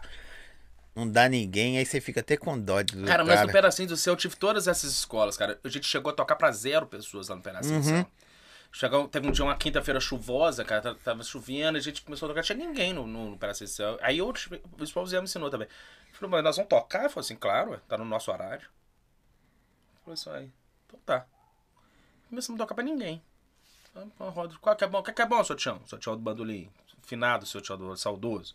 Tocava um show, tocava hora, chegou uma, duas pessoas, três pessoas. No final da noite tinha, sei lá, 15 pessoas lá, 10 pessoas, mas não interessa. Foi o ofício, cara. Isso aqui é o ofício. Dá até profissão. dó de receber da dona da, Essa do, aqui é a sua da casa. profissão, cara. Isso aqui é a sua profissão. Você tem que honrar ela. Toca, leva isso que é a sério. Hum. Então, esse aqui é um ensaio. Se não serviu pra nada, vai ensaiar. Ah, vamos aprender aqui música nova aqui e tal, não sei o que. Pronto. E eu levei isso pra mim a vida inteira. Na delegacia, a gente chegou a tocar também. A gente começa meia-noite, mas tem muita, mu- algumas vezes. assim, Hoje, quer dizer, hoje nem tem mais, né? Porque desde que a pandemia começou já não toca. Mas no final não tinha mais isso, que estava sempre. Já tinha muita gente. Mas já teve época. O Galo foi muito. A gente tocava às quartas-feiras, aquele Galo de- da Libertadores de 2013, cara. Tinha dia que a gente começava. Tinha 11 horas da noite duas pessoas lá dentro, uma pessoa lá dentro. Não, nós vamos começar. Os meninos. Eu aprendi lá no pedacinho do céu, meu filho. A gente tem que ter respeito aqui ao, ao horário, ao, ao- a todo mundo que tá aqui fazendo a casa abrir e tal. Isso aqui é tudo uma engrenagem. Todo mundo aqui tá na mesma engrenagem, cara. Vamos fazer a nossa parte. É esse respeito aí que molda o cara, não é, bicho? Mas ajuda, né? Você tem que. Se você não levar nem a sua profissão a sério, você vai levar o que a sério? Mas você já machou demais, viu, bicho? Você também. Você também. Todo mundo tem sua história, tem seu corre, cara. Todo mundo tem seu corre. É, mas porque às vezes foi legal você falar que, que já tocou pra ninguém e tal, que tem pessoas que se inspiram ainda. Você pode achar que não, mas tem gente nova hoje em dia que não quer saber do funk, com todo respeito ao funk, tá, gente? Quer saber do, do- da música parada, como que faz. Por exemplo, eu eu era DJ, tá? Eu fui DJ. Chegou uma época, eu tava numa festa até com o Anderson lá fora. Acho que a maior que eu já toquei, to- tinha umas 3 mil pessoas na festa. E eu tô olhando assim, eu falei, velho, vou parar com esse negócio de virar. Vou só soltar a pausa. O povo tá um pouco se lascando. Hoje em dia mudou, performance e tal. Se é sucesso, você vai soltando uma atrás da outra. É a mesma coisa ter um pendrive lá. É. Eu quero saber como que faz a parada. Aí que eu fui buscar. Né? Não sabia nem que, como que pegava uma voz na vida, uma batida. Sei lá. Não sabia a, a engrenagem que você conhece muito bem hoje. E isso transforma a gente, É, velho. mas no seu caso foi até o contrário do meu. No meu foi pra zero pessoas, você tem uma lição. O seu foi pra 3 mil. E eu tive a Você lição. tive a lis- teve a lição. Então, cara, a gente, tá, pra- a gente tem que estar aberto pra aprender no, da, da nossa profissão ali durante as- to- todos os momentos, cara. Fazer esse, disco novo agora, cantando, cara, tá sendo um aprendizado, tá sendo um, um- um novo desafio. Mas você já tocou pra quantas pessoas, assim, na hora que você fosse velho? tem- Cara, eu já toquei na, na, na estação virada cultural pra 20 mil pessoas, 30 mil pessoas. Eu fiz a direção musical Mas já do tocou show. pra zero. Em- e já toquei pra zero. Fiz a direção musical do show em homenagem ao Fernando Brant quando ele morreu. Com, tipo assim, a gente abriu o show do Sepultura na virada cultural com 30 mil pessoas na, nossa frente tocando no Clube da Esquina, cara. E com os, os, os camisa preta lá, fã do Sepultura, com muito respeito, cara. Os caras. Toninho Horta em cima do palco, Flávio Henrique, saudoso Flávio Henrique. Pô, uma, uma galera em cima do palco, o Sérgio Santos, Renegado, Amaranto, enfim. Uma, uma galera da cena contemporânea e, e- e do Clube da Esquina em cima do palco, fazendo uma homenagem ao Fernando Brant no ano da morte dele. Foi o ano que ele morreu. Na virada cultural pra 30 mil pessoas na E Praça da Estação, abrindo o show do Sepultura. E os caras estavam esperando o Sepultura e os caras, porra. Pô, massa, isso é, os caras com mu- muito respeito, sabe? Muito porque viram que era um trabalho digno também, um trabalho pô, bem feito, não sei o que do caralho. Pô, e foi Ó, mas incrível. cês- mas um eu falo esse negócio. E já E- toquei pra zero pessoas Esses caras, esses caras você falando aí, não dá pra não aplaudir não, velho. O cara pode até não gostar Hum. do estilo. Você vai me desculpar, eu acho. Você pode até, o cara pode até não gostar do estilo. Uhum. Mas vocês Ah, tocando não, essa mas, galera, mas, você cara, fala. mas é- mas o é- cara tem que só mas olhar, você fica velho. tenso também, né? Você não tem a certeza disso aí, você só fala isso aí porque a gente fala. Mas na hora do vamos ver, você fica mesmo. Será que esse pessoal vai. Não só isso, cara. Teve virado. Várias viradas culturais que eu já toquei. Carnaval de Belo Horizonte. Na Praça da Estação, tocar repertório de samba ali, a galera, todo mundo querendo outra coisa, sabe? Já passei aperto pra É domar mesmo? público grande, é, ué. Aí você, aí você manda um, toma um Guaraná, suco de caju, bota o Fernando Bento pra cantar o negão. Canta, negão! Vai, meu e vamos E lá, o povo querendo outra coisa. o povo querendo os funk, sertaneja, umas músicas mais populares, que você, pô, aí que tá, aí você tem que entregar é desafios, são os desafios, cara. Aí você entrega um trabalho digno ali, faz uma mesclinha, abre um pouco, aguarda, deixa chegar umas músicas mais populares, assim mesmo, então, vamos embora, vamos junto aqui, aí mete um Zeca, vamos, vamos, gente, temos samba aqui no Brasil ainda, ainda temos samba aqui, temos nossa, nossa arte, temos nossa, que, que, bota uma música sua no meio ali pra dar uma de chavada, e vai. Véi, que dá- é muito da hora. Mas aqui- aí um dia você tá dormindo, e fala assim, vou fazer meu CD. É, deve ser assim. Eu, eu falo isso com todo mundo. O cara tá dormindo lá fala, velho. Não, depende. Por exemplo, eu já tenho o próximo CD na cabeça. Eu não dormi. pa- eu- eu- É o Sambetes número 2, que é o Sambetes é o, é o último disco instrumental que eu fiz, que é de 2018, que, é um, que é calcado na coisa do samba jazz brasileiro tal, uma coisa mais divertida, um, um negócio menorzinho. E o- ele já chama volume 1. Então já teve, vai ter que ter o volume 2, eu já penso nele. Já fez com o nome Já pra com o nome pra- obrigar pra você a obrigar, trabalhar. Não tem erro, vou ter que trabalhar, vou ter que fazer o 2. Agora, o disco de canção, cara, veio muito por conta dessa pandemia, sabe? É, como eu tinha essa, essa, essa jam session semanal, delegacia, toda semana eu tava lá batendo ponto, batendo ponto. Quando deu, fechou tudo, eu falei, cacete, cara, vou, fa- vou fazer uma live lá de casa, né? Que é o que tá todo mundo fazendo fez? aqui. Fiz um ano de live ano passado, um ano, todas as quintas-feiras, cara. Todas as quintas eu fiz. E a galera Delegacia abraçando? online. E, tipo assim, uma galera no, no, no- Instagram, assim, no Instagram ali mesmo, pra turma ali. Dava 100 pessoas, 80, umas que estourava, tipo, o dia que a Takai foi, deu quase 300, blá blá blá. Mas enfim, ficava nesse meio, meio, meio, meio de campo aí de 60 pessoas por aí. E, cara, fiz um ano inteiro. E aí, por mais generoso que meu repertório de violão solo seja, eu tenho um monte de música, toco um monte de música de violão solo, mas não dá pra você ficar toda quinta-feira, de 10 da noite às 3 da manhã, tocando violão solo. Porque é maçante, cansa. Por mais generoso que você vai começar a repetir música e tal. Então eu comecei a cantar. Muita coisa, assim. Eu tenho conhecimento assim, de muita coisa de música brasileira, de samba. Tem songbook lá em casa, songbooks do Chico Buarque. Então a gente fez Noite do Chico, Noite do Caetano, Noite do Gil. Aldir Blanc morreu, Noite do Aldir Blanc. Já tive homenagem pra- Material você tinha. Tinha, tem internet também, que tem muita coisa. Eu conheço essas músicas da MPB brasileira. Você conhece, tem conhecimento razoável disso aí tudo. Então fui cantando mesmo, assim, foi legal, a galera recebeu bem. Pô, o delegado tá cantando agora, vocês viram, não sei o que, tá, não sei o que. E aí, fiquei com isso na cabeça. Aí, bicho, tem que fazer um trabalho novo, cara. Já tô cantando, cara. eu vou- E eu tava com um baú. Desde 2018, 17, eu, eu tive um encontro aí com, com os amigos aqui, que é o Vini Ribeiro, que é o baixista lá do Chamo Síndico, a Clara Delgado, que é uma poetisa daqui nova, enfim. E Nath Rodrigues, que inclusive fez participação no disco, que é uma, uma galera mais nova, um pouco mais, mais, mais nova que eu, mas que tem produzindo, tem feito coisa. E a gente começou a compor, fazer canção. Aí fiz música pro disco da Gisele Couto, que é uma cantora de samba daqui, Barina Gomes, que é outra cantora de samba daqui, a gente fez música pra ela, enfim. Começou a trabalhar o ofício da composição, do encontro pra compor, sabe? Encontro, vai escutar uns vinil aqui, tomar um querosene, pegar o violão e ver o que é que sai. E aí, fiz, tava com um baú com umas canções, saca? E eu falei, puxa, já tô cantando aqui nessas lives.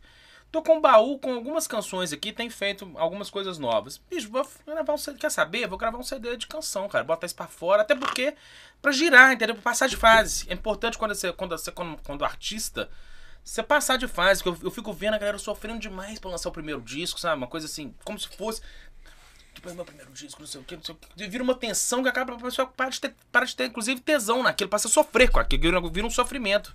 Assim, cara, passa de fase, cara. É só um primeiro disco. Vai ter outros tantos pela sua vida afora, cara. Passa de fase. Mas você, como produtor e músico, fenomenal, não, fodástico. Você toca pra caralho. Não adianta falar que não toca. A parada é que toca mesmo. E se você falar assim, ah, eu não toco, não, eu sou. Então pode ir embora que não era com você que eu queria conversar, não.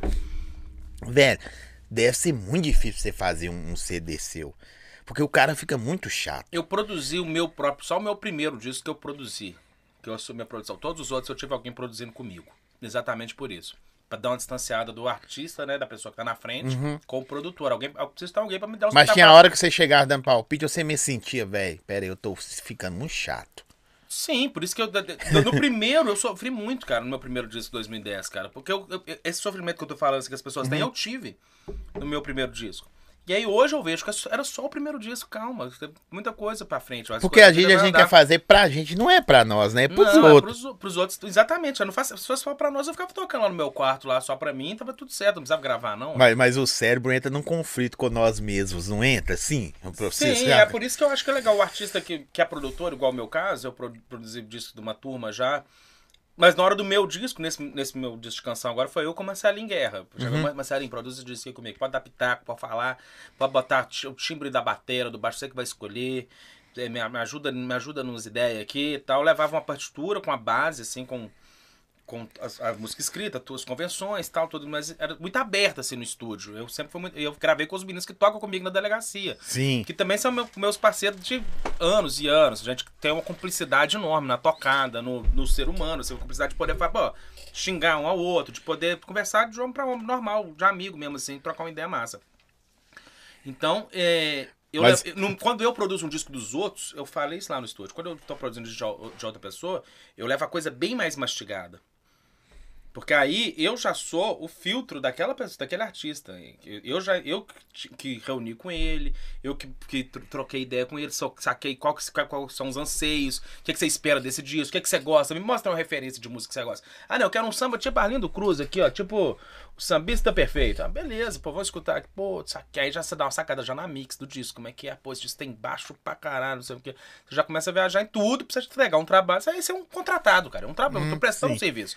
No meu caso, eu sou esse cara. Então eu tenho alguém que pra, pra me ajudar nesse sentido. Porque se eu for botar também tudo que tá só na minha cabeça, é ruim, é legal de Mas tem hora que o cara, o cara dá um palpite e você fica. hum, Não, eu tenho a liberdade de falar, não, isso aí não deu certo, não, gente. Isso aí não tô gostando, não. Vamos, vamos tirar isso aí, vamos colocar isso sim, óbvio, mas é, mas é um diálogo. Não é uma coisa, Sim. não é, um, Não, não, é uma eu- ditadura ali. É assim. Não. Igual é na orquestra, por exemplo, na orquestra tem que ser assim. Imagina Ditadura? se todo mundo. Imagina se todo mundo der o pitaco. Não sai música nenhuma. Na orquestra ali, você chega com o arranjador, chega com a partitura, aí o maestro delibera. O maestro ali deliberou. Não, isso aqui, assim, assim, assado, pá, pá, pá, pá. Porque se todo mundo for pitaco, Ninguém vai. sai Ah, nada. não. Não sai nada. Então você tem que ter. é, são diferentes processos de produção. É legal essa coisa de todo mundo pitaco. Eu gosto de trabalhar muito com liberdade nesse sentido. De todo mundo é, ajudar. Mas eu tenho uma. Eu, como produtor musical, eu tenho uma ansiedade tremenda. Eu não gosto de ficar gastando tempo de estúdio à toa. Sim. Eu acho que o lugar de produzir é em casa. Na hora que você tá pensando ali, não sei o que, ensaio, pode ser. Agora, na hora de gravar, você não vai ficar perdendo tempo ali, não sei o que, porque aí é, é, é ter um respeito ao orçamento do camarada que tá te. Que tá te convidando, sabe? Pô, respeita o dinheiro do cara. O cara tá pagando aquele estúdio ali, né? Ali não, não vou ficar. Eu vou. Tudo que eu puder fazer em casa pra desembolar o estúdio, eu vou desembolar. É Uma coisa que é mais mais prática, assim, do que. E de respeito também ao dinheiro do camarada que tá investindo ali. Afinal de contas, o estúdio parado, você lá viajando lá.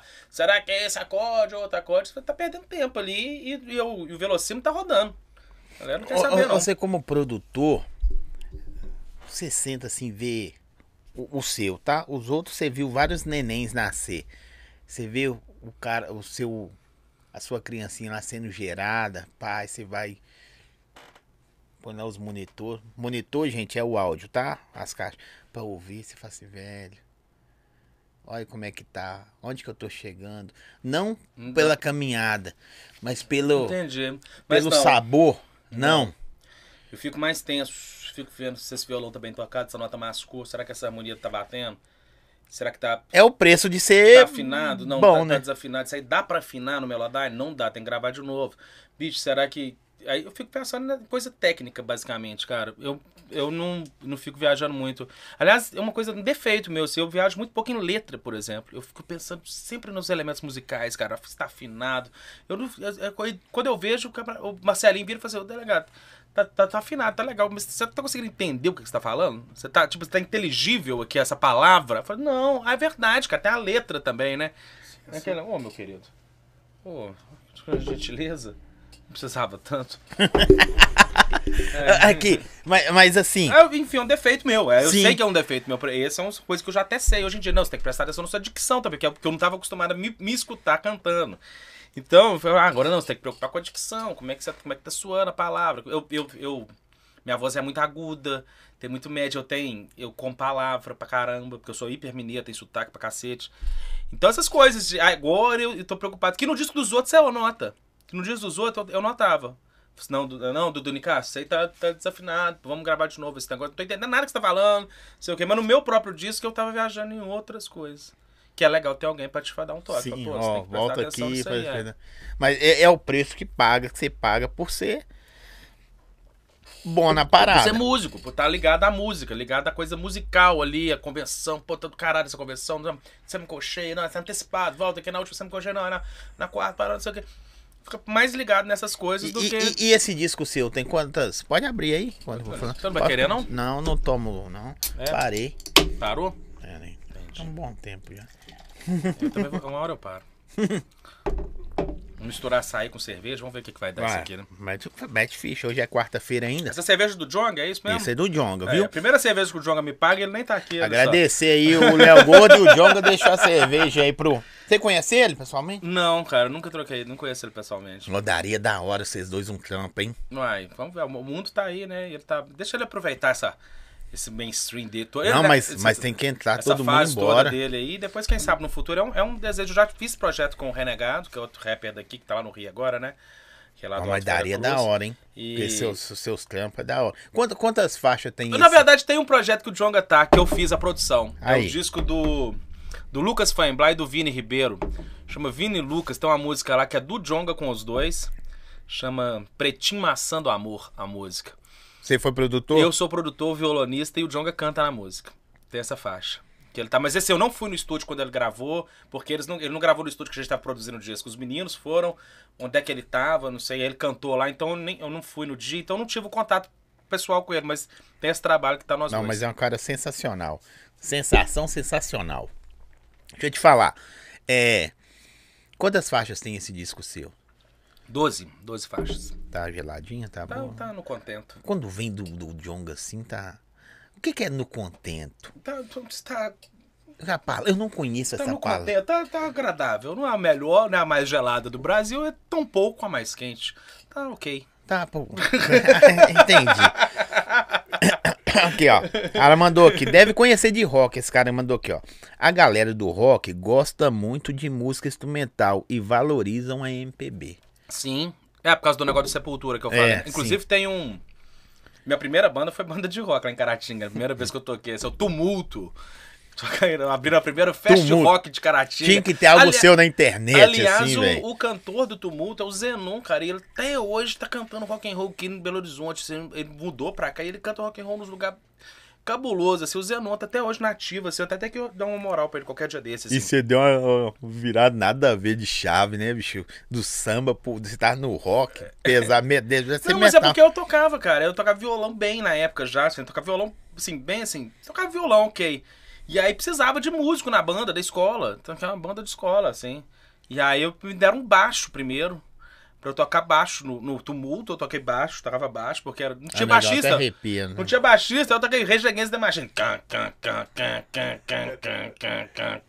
Rage Against, aquela Blur, uhul, when I FIFA 98, pau comendo, filho, a gente tava tocando isso.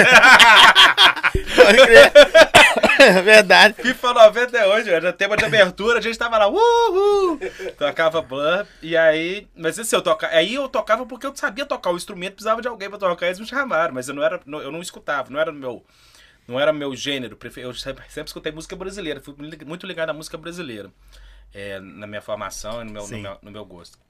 Mas tive essa vivência também. Minha primeira bandinha, meu primeiro show da minha vida foi com tumulto. Lá na Barbarella Night Club, lá em Caratinga, filho. Existe ainda? Existe com outros? Acho que não, não existe mais não. Mas é, depois ela mudou de nome, virou Diesel, o combustível da noite. Não, Quando você voltou. Quando você voltar pra Caratinga, assim, pra passear, né? Pra passear várias vezes, o prefeito vai te dar a chave da Né? cidade. Sabe que eu tenho. Eu, eu tava, esse dia eu tava conversando, viajando isso com um amigo meu. Eu, eu falo que a, a minha saudade de Caratinga, ela não mora no espaço, ela mora no tempo. Eu não tenho saudade do, do lugar Caratinga. Eu fui lá esses dias. Eu- inclusive, você, se sente um pouco estranho Sim. depois que você sai da sua cidade. Meu pai não mora lá há muitos anos, né? Minha mãe. Então fica realmente um lugar. Ficou, eu tenho Eles saudade- moram aqui também? Moram aqui. Eu tenho saudade daquele tempo que eu vou ver na Caratinga. É, isso é bom. Eu com 15 anos, 13 anos, estudando escola, saudade da escola, jogar bola lá no Esporte Clube Caratinga, andar de bicicleta, nas trilhas. Enfim, é saudade da infância, mas não necessariamente do lugar Caratinga. O lugar, o lugar Caratinga, é lógico que você tem um carinho, tem um carinho imenso Sim, por, sim. por lá e tal, mas quando eu fui lá e vou, agora quando velho, mais velho, né? Eu me sinto meio peixe fora d'água, sabe? Uma coisa meio. Tem, tem uma palavra que eu não sei qual que é. Não sei se. É É, saudosismo não é bom ou saudade que não é bom. Um dos dois. Acho que ter saudade é bom, ser saudosista é ruim, ou vice-versa, sabe? É, deve ser isso aí, que você tem da É época. meio por era- aí, eu tenho saudade daquele tempo, não necessariamente do lugar. Eu vou lá em Caratinga hoje, eu fico até meio assim, meio. Não fico felizão, não, pô, tô em Caratinga. Não, eu fico até meio, meio pensativo, meio contemplativo. Assim, eu falo, pô, eu lembro disso aqui, eu lembro da minha escola ali, lembro lá do clube, A lembro. doninha, a tia da cantina tá lá É. até hoje. Aí você vai lembrando, é meio que disso, mas não necessariamente do lugar. Minha saudade mora no tempo, não mora no espaço. Muito bom isso aí. Mas o, o- tem quantas músicas o, CD? O disco novo tem 12, a gente não consegue responder essa pergunta. É, 12 nossa. músicas. 12 Mas tá músicas, muito da hora. 11 minhas com parceiros diversos e uma que o meu pai fez pra mim quando eu saí de Caratinga e vim estudar em Belo Horizonte. Ele fez uma canção pra, pra mim, assim, porque ele também passou por isso, quando ele saiu de São Gotardo e veio estudar em Belo Horizonte quando adolescente. Então ele fez uma música que fala sobre isso, sabe? E aí, nunca tive. Foi uma música que sempre emocionou muita gente lá em casa, Natal, tal, quando ele fez, cantou pela primeira vez. Da hora. Põe a música, põe a Chorava, música aí. né? Chorava, aquela coisa assim tal. E aí. E essa música ficou guardada 20 anos, 21 anos, né? Eu saí de 21 Caratinga. anos? Eu vim pra Belo Horizonte no 2000, 2000 redondo. Saí de Caratinga 99 pra 2000. E, e ela foi quando meu pai fez a música e nós estamos em 2021. Ficou 21 anos guardada. E eu nunca. Eu sempre pensei um dia gravar ela, sabe? Mas eu sempre achei que forçação de barra gravar os meus discos instrumentais porque não tinha nada a ver. Assim, por mais que nos discos instrumentais tivesse uma outra música cantada. Não Você tem era- quantos discos? eu tenho. Esse vai ser o quinto disco. Tem quatro discos e um DVD. Não, Que da hora, hein, velho. Você E aí, quando eu- trago pra mim um, um- um desse, bicho. Porra! Às vezes fala assim, ah, Eu ah, Joy, vai lá na rede social, vai lá não, no... é porque você tem quero. player aqui, porque ninguém tem, mais Tenho, player de tenho, CD, cara. Por isso tenho. que a gente nem dá mais. eu Mas na tenho. verdade, no meu caso, eu vou ser muito sincero pra você. A parar, ter um É, negócio. o negócio é ter, né? é ter o Mais negócio. Que eu, eu vou, vou tirar de presente, eu vou mandar aqui pra você. ó. Você entendeu? Ter um negócio, você ter um negócio. O Velho, eu também tentar quem me trazer. deu isso aqui, eu ainda fa eu faço, não, peça, assina aí, velho. Porque isso aqui daqui um tempo, é... Você vai lá no show do lançamento, que aí eu te dou lá. Pode kit. crer. Aí, ó. Aí é, é outra Como é coisa. com a mão lavar a outra, né? Aí é, outra- aí é, aí, ó, agora falou bem. Você vai lá no show do lançamento eu faço questão de te dar um, um kitzinho com os discos e tal. Vai, vai ser qual? Dia 30? Dia 30 é uma terça-feira, cara. Eu, eu olhei o calendário do Atlético no Brasileirão, sofri, porque esses jogos do dia agora não tava marcado, você tem que marcar antes o teatro, Sim. né? Aí eu falei assim, então põe uma terça-feira e pelo amor de Deus, que não, o o Galão vai ser campeão e nós não podemos... Começou o papo E nós não ruim, podemos... É, é, porque é sério isso, cara. Esse dia eu, fui, eu falei com a Renata, minha produtora, ela marcou um show do- de uma amiga minha, no dia do Atlético Flamengo. No dia do Atlético falei, Renato, isso é uma sacanagem. Você é Eu doida. falei- eu falei com ela, isso é uma sacanagem. Não é comigo, sou atleticano pra caralho, não. É com o artista que tá, é com o artista que tá aí, ué. Porque, bicho, Não por ninguém. mais que você. Pô, tinha, não, ainda tinha até uma galerinha lá. Eu achei muito que tinha lá dentro. Mas, obviamente, se não tivesse jogo, ia ter mais. Obviamente. Porque, pô, é uma coisa inédita É, que, a- que a eu- gente eu- tá vivendo aqui. Pode, pode, pode ser Isso brincadeira. é muito sério, cara, mas que a gente é- tá vivendo, o atleticano tá vivendo. Esse sentimento de ser campeão Minhas brasileiro é agendas, sério, minhas agendas de dezembro, principalmente que a Copa do Brasil vai ser decidida na quarta-feira, dia 15. É 12, é 12 e 15, né? 12 e 15. Então, meu podcast da quarta-feira não vai ser quarta, vai ser terça. Óbvio. A não então- ser que eu sou louco da É, vida. Poderia ser, poderia ser uma América lá, tô dando um exemplo, não só uma filha, não, qualquer outro time de outro estado. Gente, é uma coisa. A gente mora em Belo Horizonte, cara. A gente mora em Belo Horizonte, a cidade do Atlético, que não é campeão brasileiro há 50 anos e está pra ser. Já não pode. Por mais que não, Não, estejamos verdade. ligados ao futebol, ah, não sou ligado ao futebol. Mas, cara, você, você tá querendo levar público, você tem que pensar. Que, Exatamente. que é o, negócio tem que pensar nisso. E eu tava, fiquei tenso com essa data do dia 30, assim, porque eu ainda falei, bom, a terça, terça é ótimo, terça tem nada. Terça nada. Mas mesmo assim eu fiquei, fiquei quei, porque tem uns, jogos que são terça, né? O Atlético ontem mesmo jogou, foi é terça. à né? tarde ainda. É, mas enfim, aí saiu a tabela agora nesse do mês e o Galo vai jogar no dia 20, 20, no- como é que é? 28 com o Fluminense e dia 2 com o Bahia, ou seja, não tem jogo do Galo no dia, então não terei essa concorrência. Dia 30 de novembro, qual às teatro 20 que vai horas? Teatro César Minas, ali no Santa Efigênia, ali, Teatro Ah, César que Minas. da hora. Que é um teatro que eu lancei meu primeiro disco, foi lá. Então vou voltar pra lá. Lancei Dá meu primeiro e meu nostalgia segundo disco. assim. Dá, isso aí dá. Camarim, aí você lembra do, do dia que. Nossa, quando eu lancei meu primeiro disco, eu tava nervoso demais. Puta que pariu, eu toquei mal demais. Tô com mesmo. Toquei mal pra cacete, assim, minha mão tremia gelada, e eu tô, qualquer, qualquer coisa que eu tentava fazer, o negócio não ia. Foi triste. Mas assim, foi, tem que passar por isso, né, cara? É experiência. Mas foi triste. É Eu fico tenso até hoje eu entrar em teatro. Fico tenso mesmo pra tocar. Que isso, Thiago. Fico super Não pode tenso. perder isso não, né? É, eles falam que não, eu gostaria de perder. Sério? Fica mais, fica mais Eu tranquilo? gostaria de chegar pra tocar um teatro assim, como se eu estivesse tocando na sala da minha casa, assim. Eu não preciso nem esquentar. Já chega, já sai, o negócio já flui, já tira um som bonito. Pô, já, já sei quanto é Em casa de boa tem vai. Putz, você vai, vai tranquilo. Nas lives foi ótimo, cara. Nas lives eu mostrei um, um lado violonista solo, assim, até eu começar a cantar, que foi ótimo. Eu estudei pra caramba, relembrei repertório de choro. Desculpa a palavra, não tem a ver, não é nem desfazendo. Mas tipo assim, é. Desculpa a palavra, mas você tá com foda-se aqui. Ah, velho, vamos lá. Deixa fluir. Aí você Cara, mas não, você não consegue, cara. É psicológico, cara. É, é- Não, mas tô falando assim, nas lives, em casa, você fala, velho, de boa. ih. É, sim, mas aí no ao vivo mesmo, cara. Na hora mesmo, do vão ver, é né? aquele ar-condicionado gelado em cima da gente, que é um inferno em teatro também, é o tal do ar-condicionado gelado. Você fecha o olho e olha pra galera assim. Eu fecho o ó. olho direto, fecho o olho direto, tentando respirar. Mas Na hora que você vê a galera eu assim.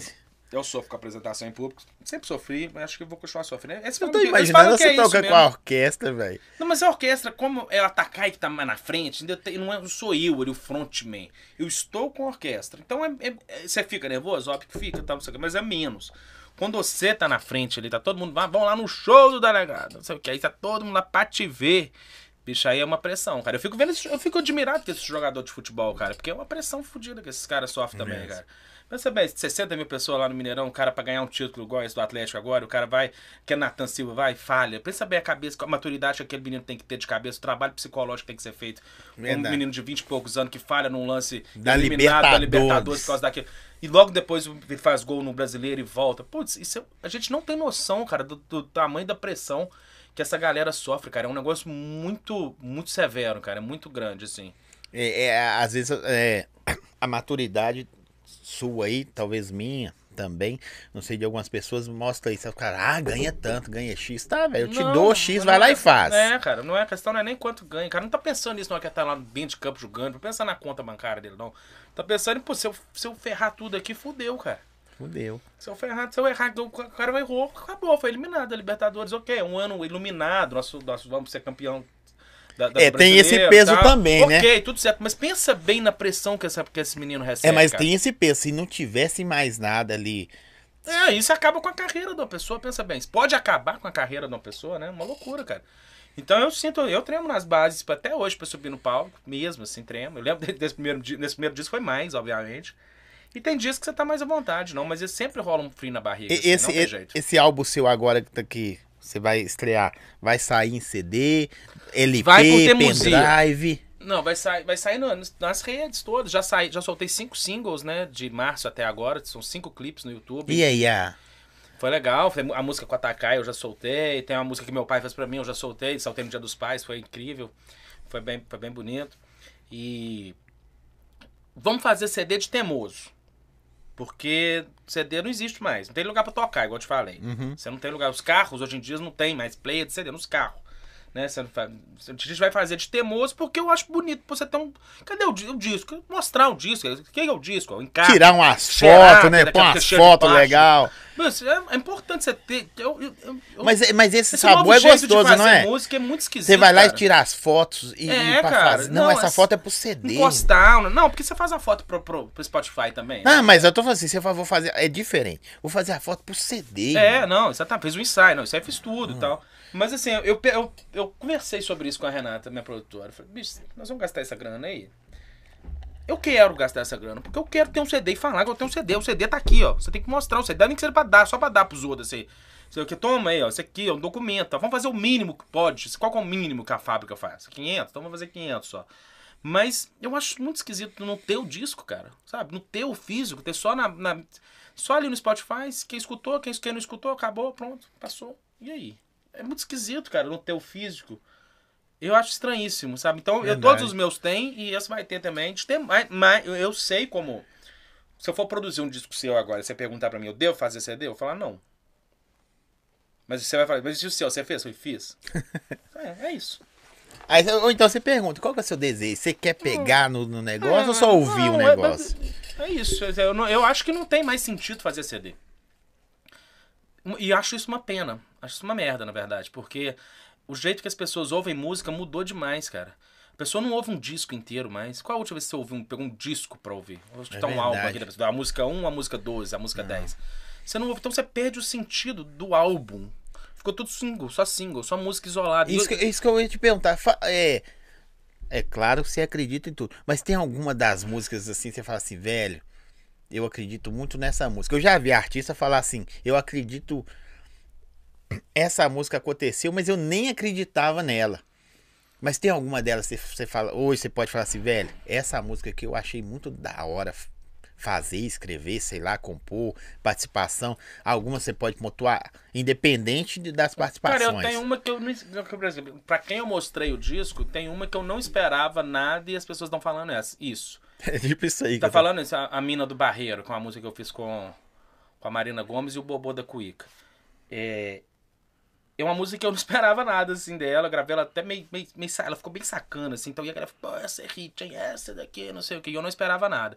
E outras que eu esperava muito, assim, tá, pô, essa música aí o pessoal ouve, fala, é, não, é bonita, mas é, é só pra gente Frustra, mesmo, né? Os caras falam assim. essa é ah, só pra gente mesmo, né? Só pra gente que gosta de harmonia. Aí o camarada acha que tá elogiando falando isso. Isso é só pra gente que gosta de harmonia, né? Aí fala, ah, é, é só pra gente mesmo. Você já é. Vai falar o quê? O cara tá querendo te elogiar falando isso, eu falo, é, só pra gente que gosta de harmonia. É que o tá, né? aquelas que você põe no coração, cara. Não, velho. Você caprichou nessa. hein? Exatamente, isso depende. Da música que meu pai fez pra mim, uma música que todo mundo comenta no disco, é uma música que tem uma letra muito verdadeira, muito. Realmente é um, é um sentimento dele, a música ficou bem bonita também. Tem isso também no, no, no seu estilo musical? Tempo de música hoje em dia? 2030, 4 Tem, eu minutos. penso nisso. O meu disco é todas as músicas eu tudo curti. A maior tem 4 minutos e pouco, 4 minutos e meio, acho que é a maior. Mas eu sempre pensei nisso. Quando eu fui lançar meu primeiro disco, o, eu fui lá no Tuti Maravilha lançar, né? A gente tem essa. Olha que da hora, hein? A gente tem essa. esse- Eu sou essa- afim de essa conhecer ele. Eu só que Pô, esse o negócio. Tuti é maravilhoso, Eu cara. Não é escutava que ele é o uma maravilha, não. Ele é maravilhoso Eu mesmo. escutava ele, eu, eu, eu vi ele num evento, ó. Eu tinha 10 anos de idade. O Tuti deve estar com 60, 70 anos. É, ele, é- ele não é garoto, não. Não, não é, mas é. Mas eu, é. Quem sou eu chegar a essa idade aí? Vamos torcer pra chegar. Não, você vai chegar. Eu, Você eu, tá eu- quase lá. É verdade, pô. Tô com 45. Aí, porra, tá quase lá, pô. Já viu por duas, três Copas do Mundo, Eu, eu, tá eu ouvi ele muito no rádio e, e eu vi ele num evento uma vez. Eu falei, esse cara não existe. Aí no dia que eu vi no evento, não sei se essas memórias infantis, você tem que falar, velho, esse cara existe, mano. Aí nós falou, eu sou Tuti Maravilha, tô na Inconfidência, tá horário, tá Duas da tarde, todos os dias. Ele Tem, é. Vou tem falar- 30 anos que ele E tá todos os meus discos, desde o primeiro eu lanço lá. Vou lançar esse também, inclusive, lá na sexta-feira anterior ao show, dia 26, se não me engano. Enfim, mas ele me falou um negócio. Falou, delegado, você tem que pôr, delegas.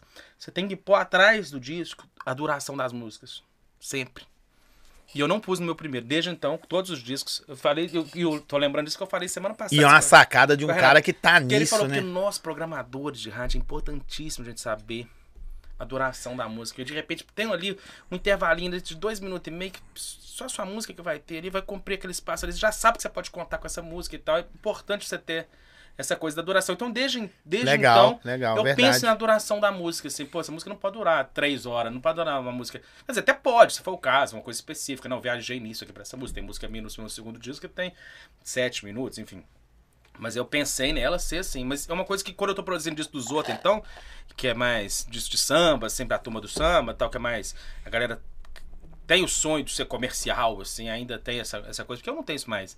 Assim, hoje eu faço disco pra, agradar a mim e os meus ali, seguindo o meu caminho ali, com as coisas que eu acredito, isso comigo. Mas quando você vai produzir o, o Tavinho Leone, lá do lado aqui no Nova Zelândia, tem 19 anos de idade, 20, 18 anos de idade, ele quer ser o Dilcinho, Mumuzinho, ele tem o direito de sonhar, ele tem que sonhar isso mesmo, tá certo em sonhar isso mesmo. Então, vou pensar, isso é uma coisa que tá na lista dos pensamentos. A música não pode ser uma música de 5 minutos, galera, porque não vai rolar. Sabe, vamos fazer essa música, Legal. vamos fazer ela ter dois minutos e meio aqui pra rádio, que a galera tem que ter com esse pensamento e a gente tem que, tem que comprar o sonho do camarada. O que que o que que você que você acha que falta? Está faltando hoje. Vou falar pro dia de hoje. Pra, pra, pra cena, a cena musical sua, do seu, dos seus, né? Samba, choro, voltar à tona. Não, não nunca foi esquecida, tá? É, são músicas que você para pra ouvir assim quando tinha Seresta ao Luar, da Globo, essas coisas. Mas o que que falta, tá faltando, bicho? Falta muita coisa. É, mas, Mas é. de uma maneira geral. Você é um cara, falta, porque você é um cara mas an- muito antenado. Falta. É difícil falar isso, cara, que parece que. Parece qualquer coisa que eu falo, assim, parece um elitista, sabe? Uma coisa meio, meio soberbo, assim e tal. Não, mas Mas acho que de uma forma geral, é. Falta uma, uma educação geral, da, melhorar o nível educacional de todo mundo. O Brasil inteiro ter um nível. ter oportunidade. Botar no cardápio, sabe aquela coisa do cardápio? Isso só vai ser colocado quando o brasileiro conseguir ter ele mesmo, o- o- a pessoa, ter ela mesmo é, a, é, a possibilidade de acessar esse cardápio, sabe? Porque, porque, porque a pessoa fala, quando a pessoa dá mastigado o negócio pra você, é muito mais fácil, cara, é muito mais cômodo. Se você, igual eu falo, eu gosto de escutar. é, desde criança eu só escuto funk aqui, na, na minha quebrada aqui, eu sei o que, tá. Você, mas você já escutou um chorinho, sabe? Sabe o que, que é isso? Não, não sei, mas eu gosto de funk e tal. Se a pessoa tiver um. Pelo menos assim. a- curiosidade, falta uma curiosidade, assim, saber, estudar a cultura. De onde que veio o funk? O que, que é anda- o funk? O que, e- que é o tum, tá, tá, tum, tum, E tá, anda tão tum, junto, tá, né? tá. O que, que é isso? Você sabe o que, é isso? Isso, isso é o Congo. Isso é uma clave que chama Congo, que 1800 e, e, e tantos veio com os, os negros africanos pro Brasil e é usado na festa do maculelê, que é tum, tá, e eles batiam espada, e isso tudo foi decupado, virou, e virou eletrônico, Virou hoje em pontinho, dia é a mesma clave, é tum, tá, tá, tum, tum, tá, tum, tum. É o Congo, que já aconteceu em 1800 e pouco, era onde os negros celebravam a festa deles através desse, desse ritmo, dessa clave, que é uma clave, igual tem a clave da capoeira, tem a clave de- de- de- do machixe, tem a clave do samba, que é tacaracá, tacaracá, tacaracá, tacará da semicolchete, enfim. É, é, é- tem essa curiosidade, tá? Sa- sabia que isso aqui vem daqui? E, da- e daqui também veio o samba? Daqui também veio o choro, que juntou com as, com as referências europeias, da polca e do não sei o quê, e daí vem parecer o machista. Pô, dá oportunidade, saiba que isso existe. Isso é educação. Educação, quando eu falo, é você ser culturalmente mais curioso. Você Sim. saber que, existe, que o Brasil é um país continental, que tem 150 anos de tradição musical, que tem que não é só aquilo que, que você tá chegando no seu arroz com feijão todo dia ali, que você pode vir a gostar do molho pardo também, que você pode vir a gostar do, do negócio, você não precisa deixar de gostar. Eu não, não vou- agora eu só escuto bossa nova, eu não vou gostar mais de funk. Uma coisa não é. A gente não tem que ter rivalidade, não tem que ter briga. Você pode gostar de tudo, cara. Você pode saber curtir tudo, você pode saber curtir a poesia é, do, do Chico Buarque, as letras do Chico, saber que aquilo é significativo, assim como você pode querer bum- bumbum tantã. Tá tudo certo, cara. Claudinho Bochecha, pô do caralho também. Aí, assim, enfim. Eu acho que é só ter um cardápio à sua disposição, não- abrir a cabeça que o Brasil é um país que tem 150 anos de tradição musical, que é Mas, culturalmente mas riquíssimo. sa- sabe o que, eu vejo? E, que, Po- e não é só isso que chega pra você, que é o. Que, que é, não é só isso que é legal. Tem outras coisas legais também. E, é- e, e- e todas merecem uma oportunidade de você gostar ou não. O que você não pode rolar é você não gostar. Você falar que não gosta. Ah, eu não gosto de bossa nova, não. Aquilo é muita almofadinha. Tá, mas você já ouviu? Sabe o que, que, que tá rolando? De onde é que ele veio? O que, que, que o João Gilberto fez pra, pra decupar o samba na bossa nova, pra fazer o samba virar bossa nova? Ele pegou a clave do tamborim aqui na- na- nos dedos de cá, a clave do surdo aqui, começou a fazer uma batida muito simples, com um canto muito baixinho, que foi possibilitado por causa de uma evolução tecnológica, era o microfone. O João Gilberto Sim. não existiria sem microfone. Era impossível tecnologicamente. Então ele foi, assim como o computador, essas batidas eletrônicas vieram na década de 70, Kraftwerk, aquelas dos alemães, aquela música eletrônica, tudo começou. Sim, sim. Cara, isso tudo é uma evolução, cara. E é legal saber que isso existe. Quando eu falo educação, é educação cultural. Você sabe, saber que existe uma estrada que foi percorrida. Não é porque você já chegou aqui no, no final da estrada, você já tá aqui, que você não pode vir cá no início e, e sacar o que que tá rolando desde o início aqui na música brasileira, de onde veio as coisas, por que que isso é legal. Mas eu por que acho que eu leg- curto tanto funk. Eu acho legal que, que, que, que, tipo assim, você falando, e nós conversando antes, você fraga tudo que tá tocando, você fala, não, eu sei que tá tocando isso, aquilo, outro. Você consome, não, não, pelo menos pra saber o que tá acontecendo. E a galera dos outros estilos, né, em geral, não consome. Eu fico imaginando, tipo assim, quando você vai num, num, num rodízio, o cara come pra parecer que, não, tem que morrer comendo aqui. Não, velho, come um pouquinho de cada coisa. Ou então o cara só come picanha, né? Não, eu só gosto só picanha. Quer só picanha? Às vezes só picanha. Cara, mas Tá tipo que- eu. Tem uma picanha suína. tem- Dá uma chance pra uma picanha suína aqui, um coraçãozinho, pô. Dá uma É, chance aqui Isso pro, pro aí. lombo. Aí você sai lá Porra. satisfeito que provou de tudo. Não, o cara só quer comer só isso aqui. Não, isso aqui. ok, você gosta de picanha, eu já sei que você gosta de picanha, tá tudo certo. Não tem problema, eu também gosto de picanha, também curto a picanha, mas, pô, dá uma oportunidade aqui pra costela. Vai que você gosta. Ah, não, provei e não gostei. Tudo bem, perfeitamente, cara. Você provou e não gostou. Você pode falar isso. Isso é que é do caralho. Você pode falar, não, eu não gosto de costela. Por que não? Porque provei, achei rançosa, tal, não sei, não gostei não. Mas assim, pô, Mas você provou. você provou.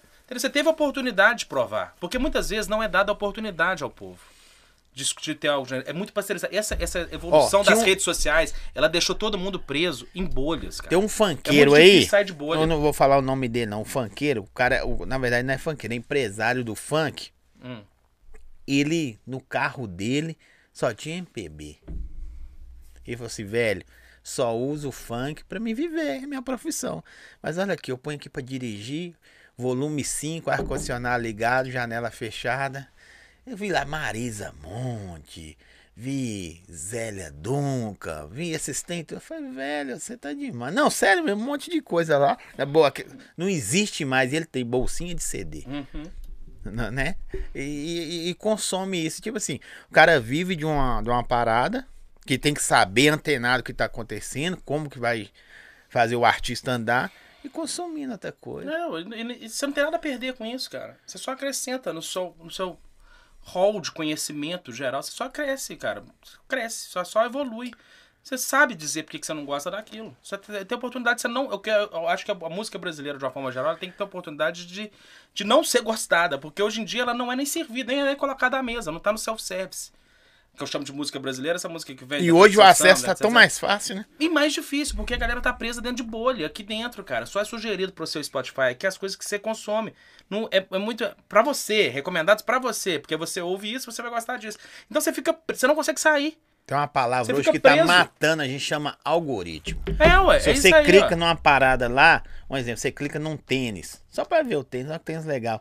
Sua vida vira um inferno, Inferno, com tênis. é só vai aí. aparecer tênis pra Essa você. tecnologia, ela, ela, ela, ela- ao mesmo tempo que ela democratizou, todo mundo gravou hoje em dia, cara. Uhum. Antigamente, no- nos castings das gravadoras, você era obrigado a ter de tudo, cara. Você era obrigado a ter Pena Branca e Chavantin, Maria Bethânia, é, ao mesmo tempo que tinha o Capital Inicial. E conhecer, né? Aí era tudo de uma gravadora só. Ela tinha o casting dela, que era aberto. Aí você podia gostar, meu, meu, isso aqui, mas elas tinham. Hoje em dia, o, o, o, o- é tudo gueto, cara. É tudo gueto, tudo bolha, segmento, cara. E você não consegue sair daquilo. Por isso que eu achei tão legal o convite aqui do, do seu podcast aqui, que é uma, uma- um lugar fora da minha bolha. Eu tô falando para pessoas que não estão habituadas a me ouvir, cara.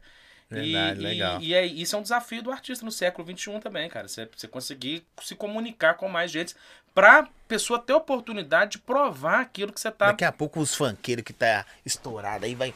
Velho, faz uns pontinhos pra mim aí com, com o Tiago Delegado. Irmão, vocês não sabem o, o- nível que é isso aqui, Cara, não. né, isso aí, e aí uma coisa entra com a outra. Globalizar a parada. Globalizar a É, parada. mas globalizar de verdade, porque hoje em dia todo mundo faz, mas tá todo mundo, na verdade, preso num lugar só. Eu tô aqui com, com os meus, você tá aí com os seus, ele tá ali com os dele. Então todo mundo faz, mas ninguém faz junto de verdade. Tá todo mundo assim, meio que, meio que em bolhas. E é, e é difícil furar essa bolha. É muito difícil sair dessa bolha. É um desafio que a nossa geração tem e que eu não vejo. É, Mas você tempo- tá antenado, você tá que sentindo a as redes necessidade. sociais ajudam, elas te, elas te segmentam. Mas eu vejo que você tá antenado. Tiago, nós estamos chegando no final, que o Tiago tem um compromisso aqui a pouco, gente. Né? Então, nós vamos liberar mais cedo. O que esperar do Tiago Delegado e o CD novo dele, bicho? Uai, sobrevivamos, né?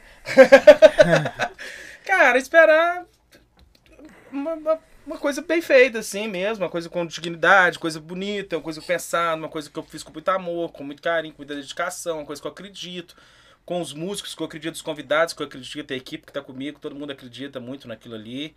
É um trabalho bem feito, assim, que trabalho que foi não foi feito assim pelos cocos, pelo contrário, foi feito com muito carinho, muito pensado em tudo. E um trabalho inspirado, um trabalho que traz uma nova geração de compositores de Belo Horizonte. A Clara Delgado, que é minha parceira em cinco músicas no disco, tem 26 Sim. anos de idade, é uma menina nova. A Nath Rodrigues acabou de fazer 30, uma menina nova, faz participação. Ao mesmo tempo eu trago meus velhos de sempre, Murilo Antunes, que é o compositor do Clube da Esquina, do Clareia Amanhã. Tem meu parceiro nesse disco em uma música também. Tem Ricardo Nazar, que é meu parceiro das antigas também, que tá nesse disco, enfim. Tem gente... Ou seja, só pessoas É um disco eclético, para, pra todo mundo. pra- chamados prateleira de É cima. um disco de música brasileira. Sabe aqueles discos que a gente gostava na década de 70, 80, do Caetano, Gil, é, Djavan? Lógico que eu não tô me comparando essas pessoas, que seria uma soberba enorme da minha parte, uma falta até de tino. Mas é de onde eu inspiro, onde é que eu bebo água, onde é que eu busco ser, busco, be- busco inspirar. E é um disco de um cantautor, cara, de um compositor que é autor, que, é- que faz, faz sua música, acredita naquilo, e agora bota ela no mundo com uma roupagem lógico, antenada do século XXI, com timbres legais, por isso que eu trouxe o Marcelinho Guerra na produção junto ao meu, ao meu lado, porque ele tem essas noções de timbre muito legais, assim, de coisas mais pesadas, mais, mais leves, enfim. E é um disco que, que tá conectado do século XXI e traz muitas referências daquilo que eu sempre acreditei que é a, que é a música brasileira que me move, que me emociona, que faz eu querer viver de música e ser músico. Velho, o que eu tenho que falar? Nada. Tem, tem coisa que. É, né, que tá rica. Vou encerrar, se ele puder, tocando uma música pra nós. Bora, vamos lá. Uma música pra nós. Vamos tocar alguma do disco aqui, né? É, antes da gente despedir, ou já quer despedir e depois tocar? O que, que você quer fazer primeiro? Vamos despedir. Vamos despedir, né? Vamos, Vamos despedir, despedir. primeiro. Então fica à vontade pros seus. Os seus. Eu gostaria de agradecer os seus Os nossos. Hoje é seus nossos. ouvintes. Galera que viu o podcast, obrigado pelo convite. Eu achei um barato é, as pessoas sugerirem no seu. No seu, como é que eu chamo? Box de pergunta? Como é é o É, eu a caixinha de. Caixinha de pergunta do Instagram, eles sugeriram meu nome, eu achei um barato, assim, pô, nome, e é não- da hora, e não foi uma vez, foi várias. E aí eu. Mas eu fico de cara, porque, tipo assim, velho. Porque, um exemplo, o cara sugere, aí você vai ver o perfil do cara. O cara, você olha pro cara, o cara não tem nada a ver com o seu perfil, mas o cara curte seu trabalho. Igual esse cara do- da Verdade Evidência que mandou também uma pergunta. Os caras é rapper, velho. É demais, cara. Isso aí é, isso aí é um cara que fura a, a bolha dele. Esse, é, o elogio tem que ser feito pra esse cara. Ele furou a bolha dele, tá antenado em outras coisas que estão rolando. Ele deu a oportunidade de gostar ou não do meu trabalho. E ele gostou, que massa. Eu fico super satisfeito. Acho que tem muita gente que pode ser assim, plural. E você tá fazendo isso aqui no podcast e já aproveitando para agradecer o convite, a presença aqui. É, obrigado você também, muito generoso comigo aqui, por toda a turma que me recebeu aqui.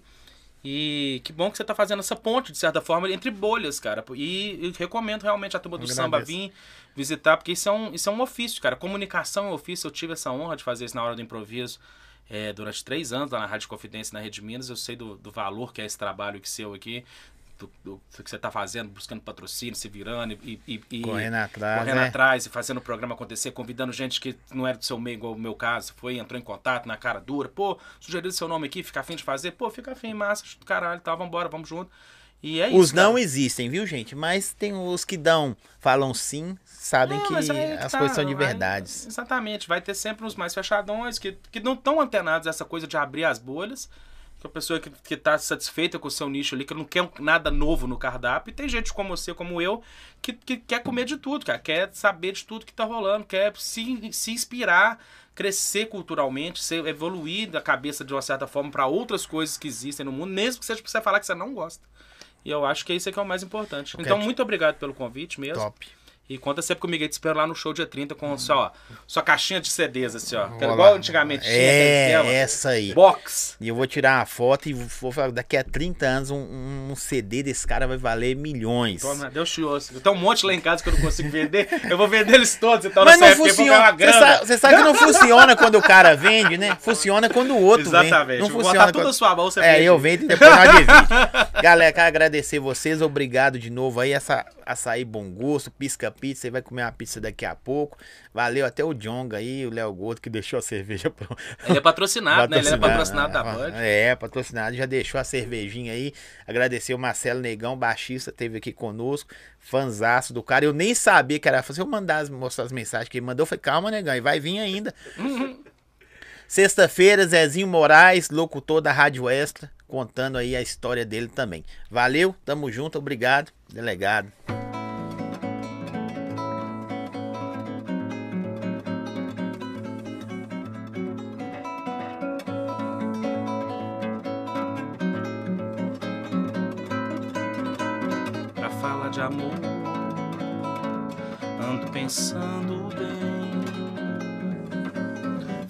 Solidão, não se fecha em vão, sabe a luz do amanhecer.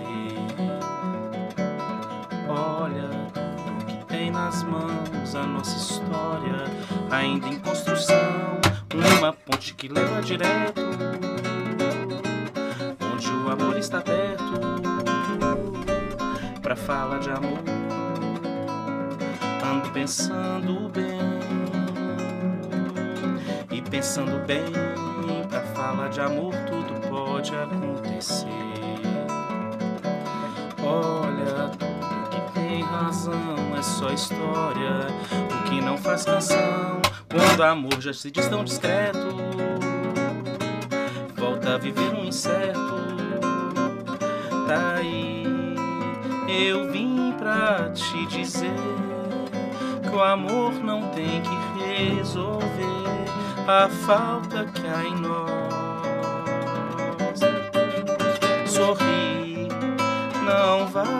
Pena esquecer que a gente veio pra viver e desatar os nós.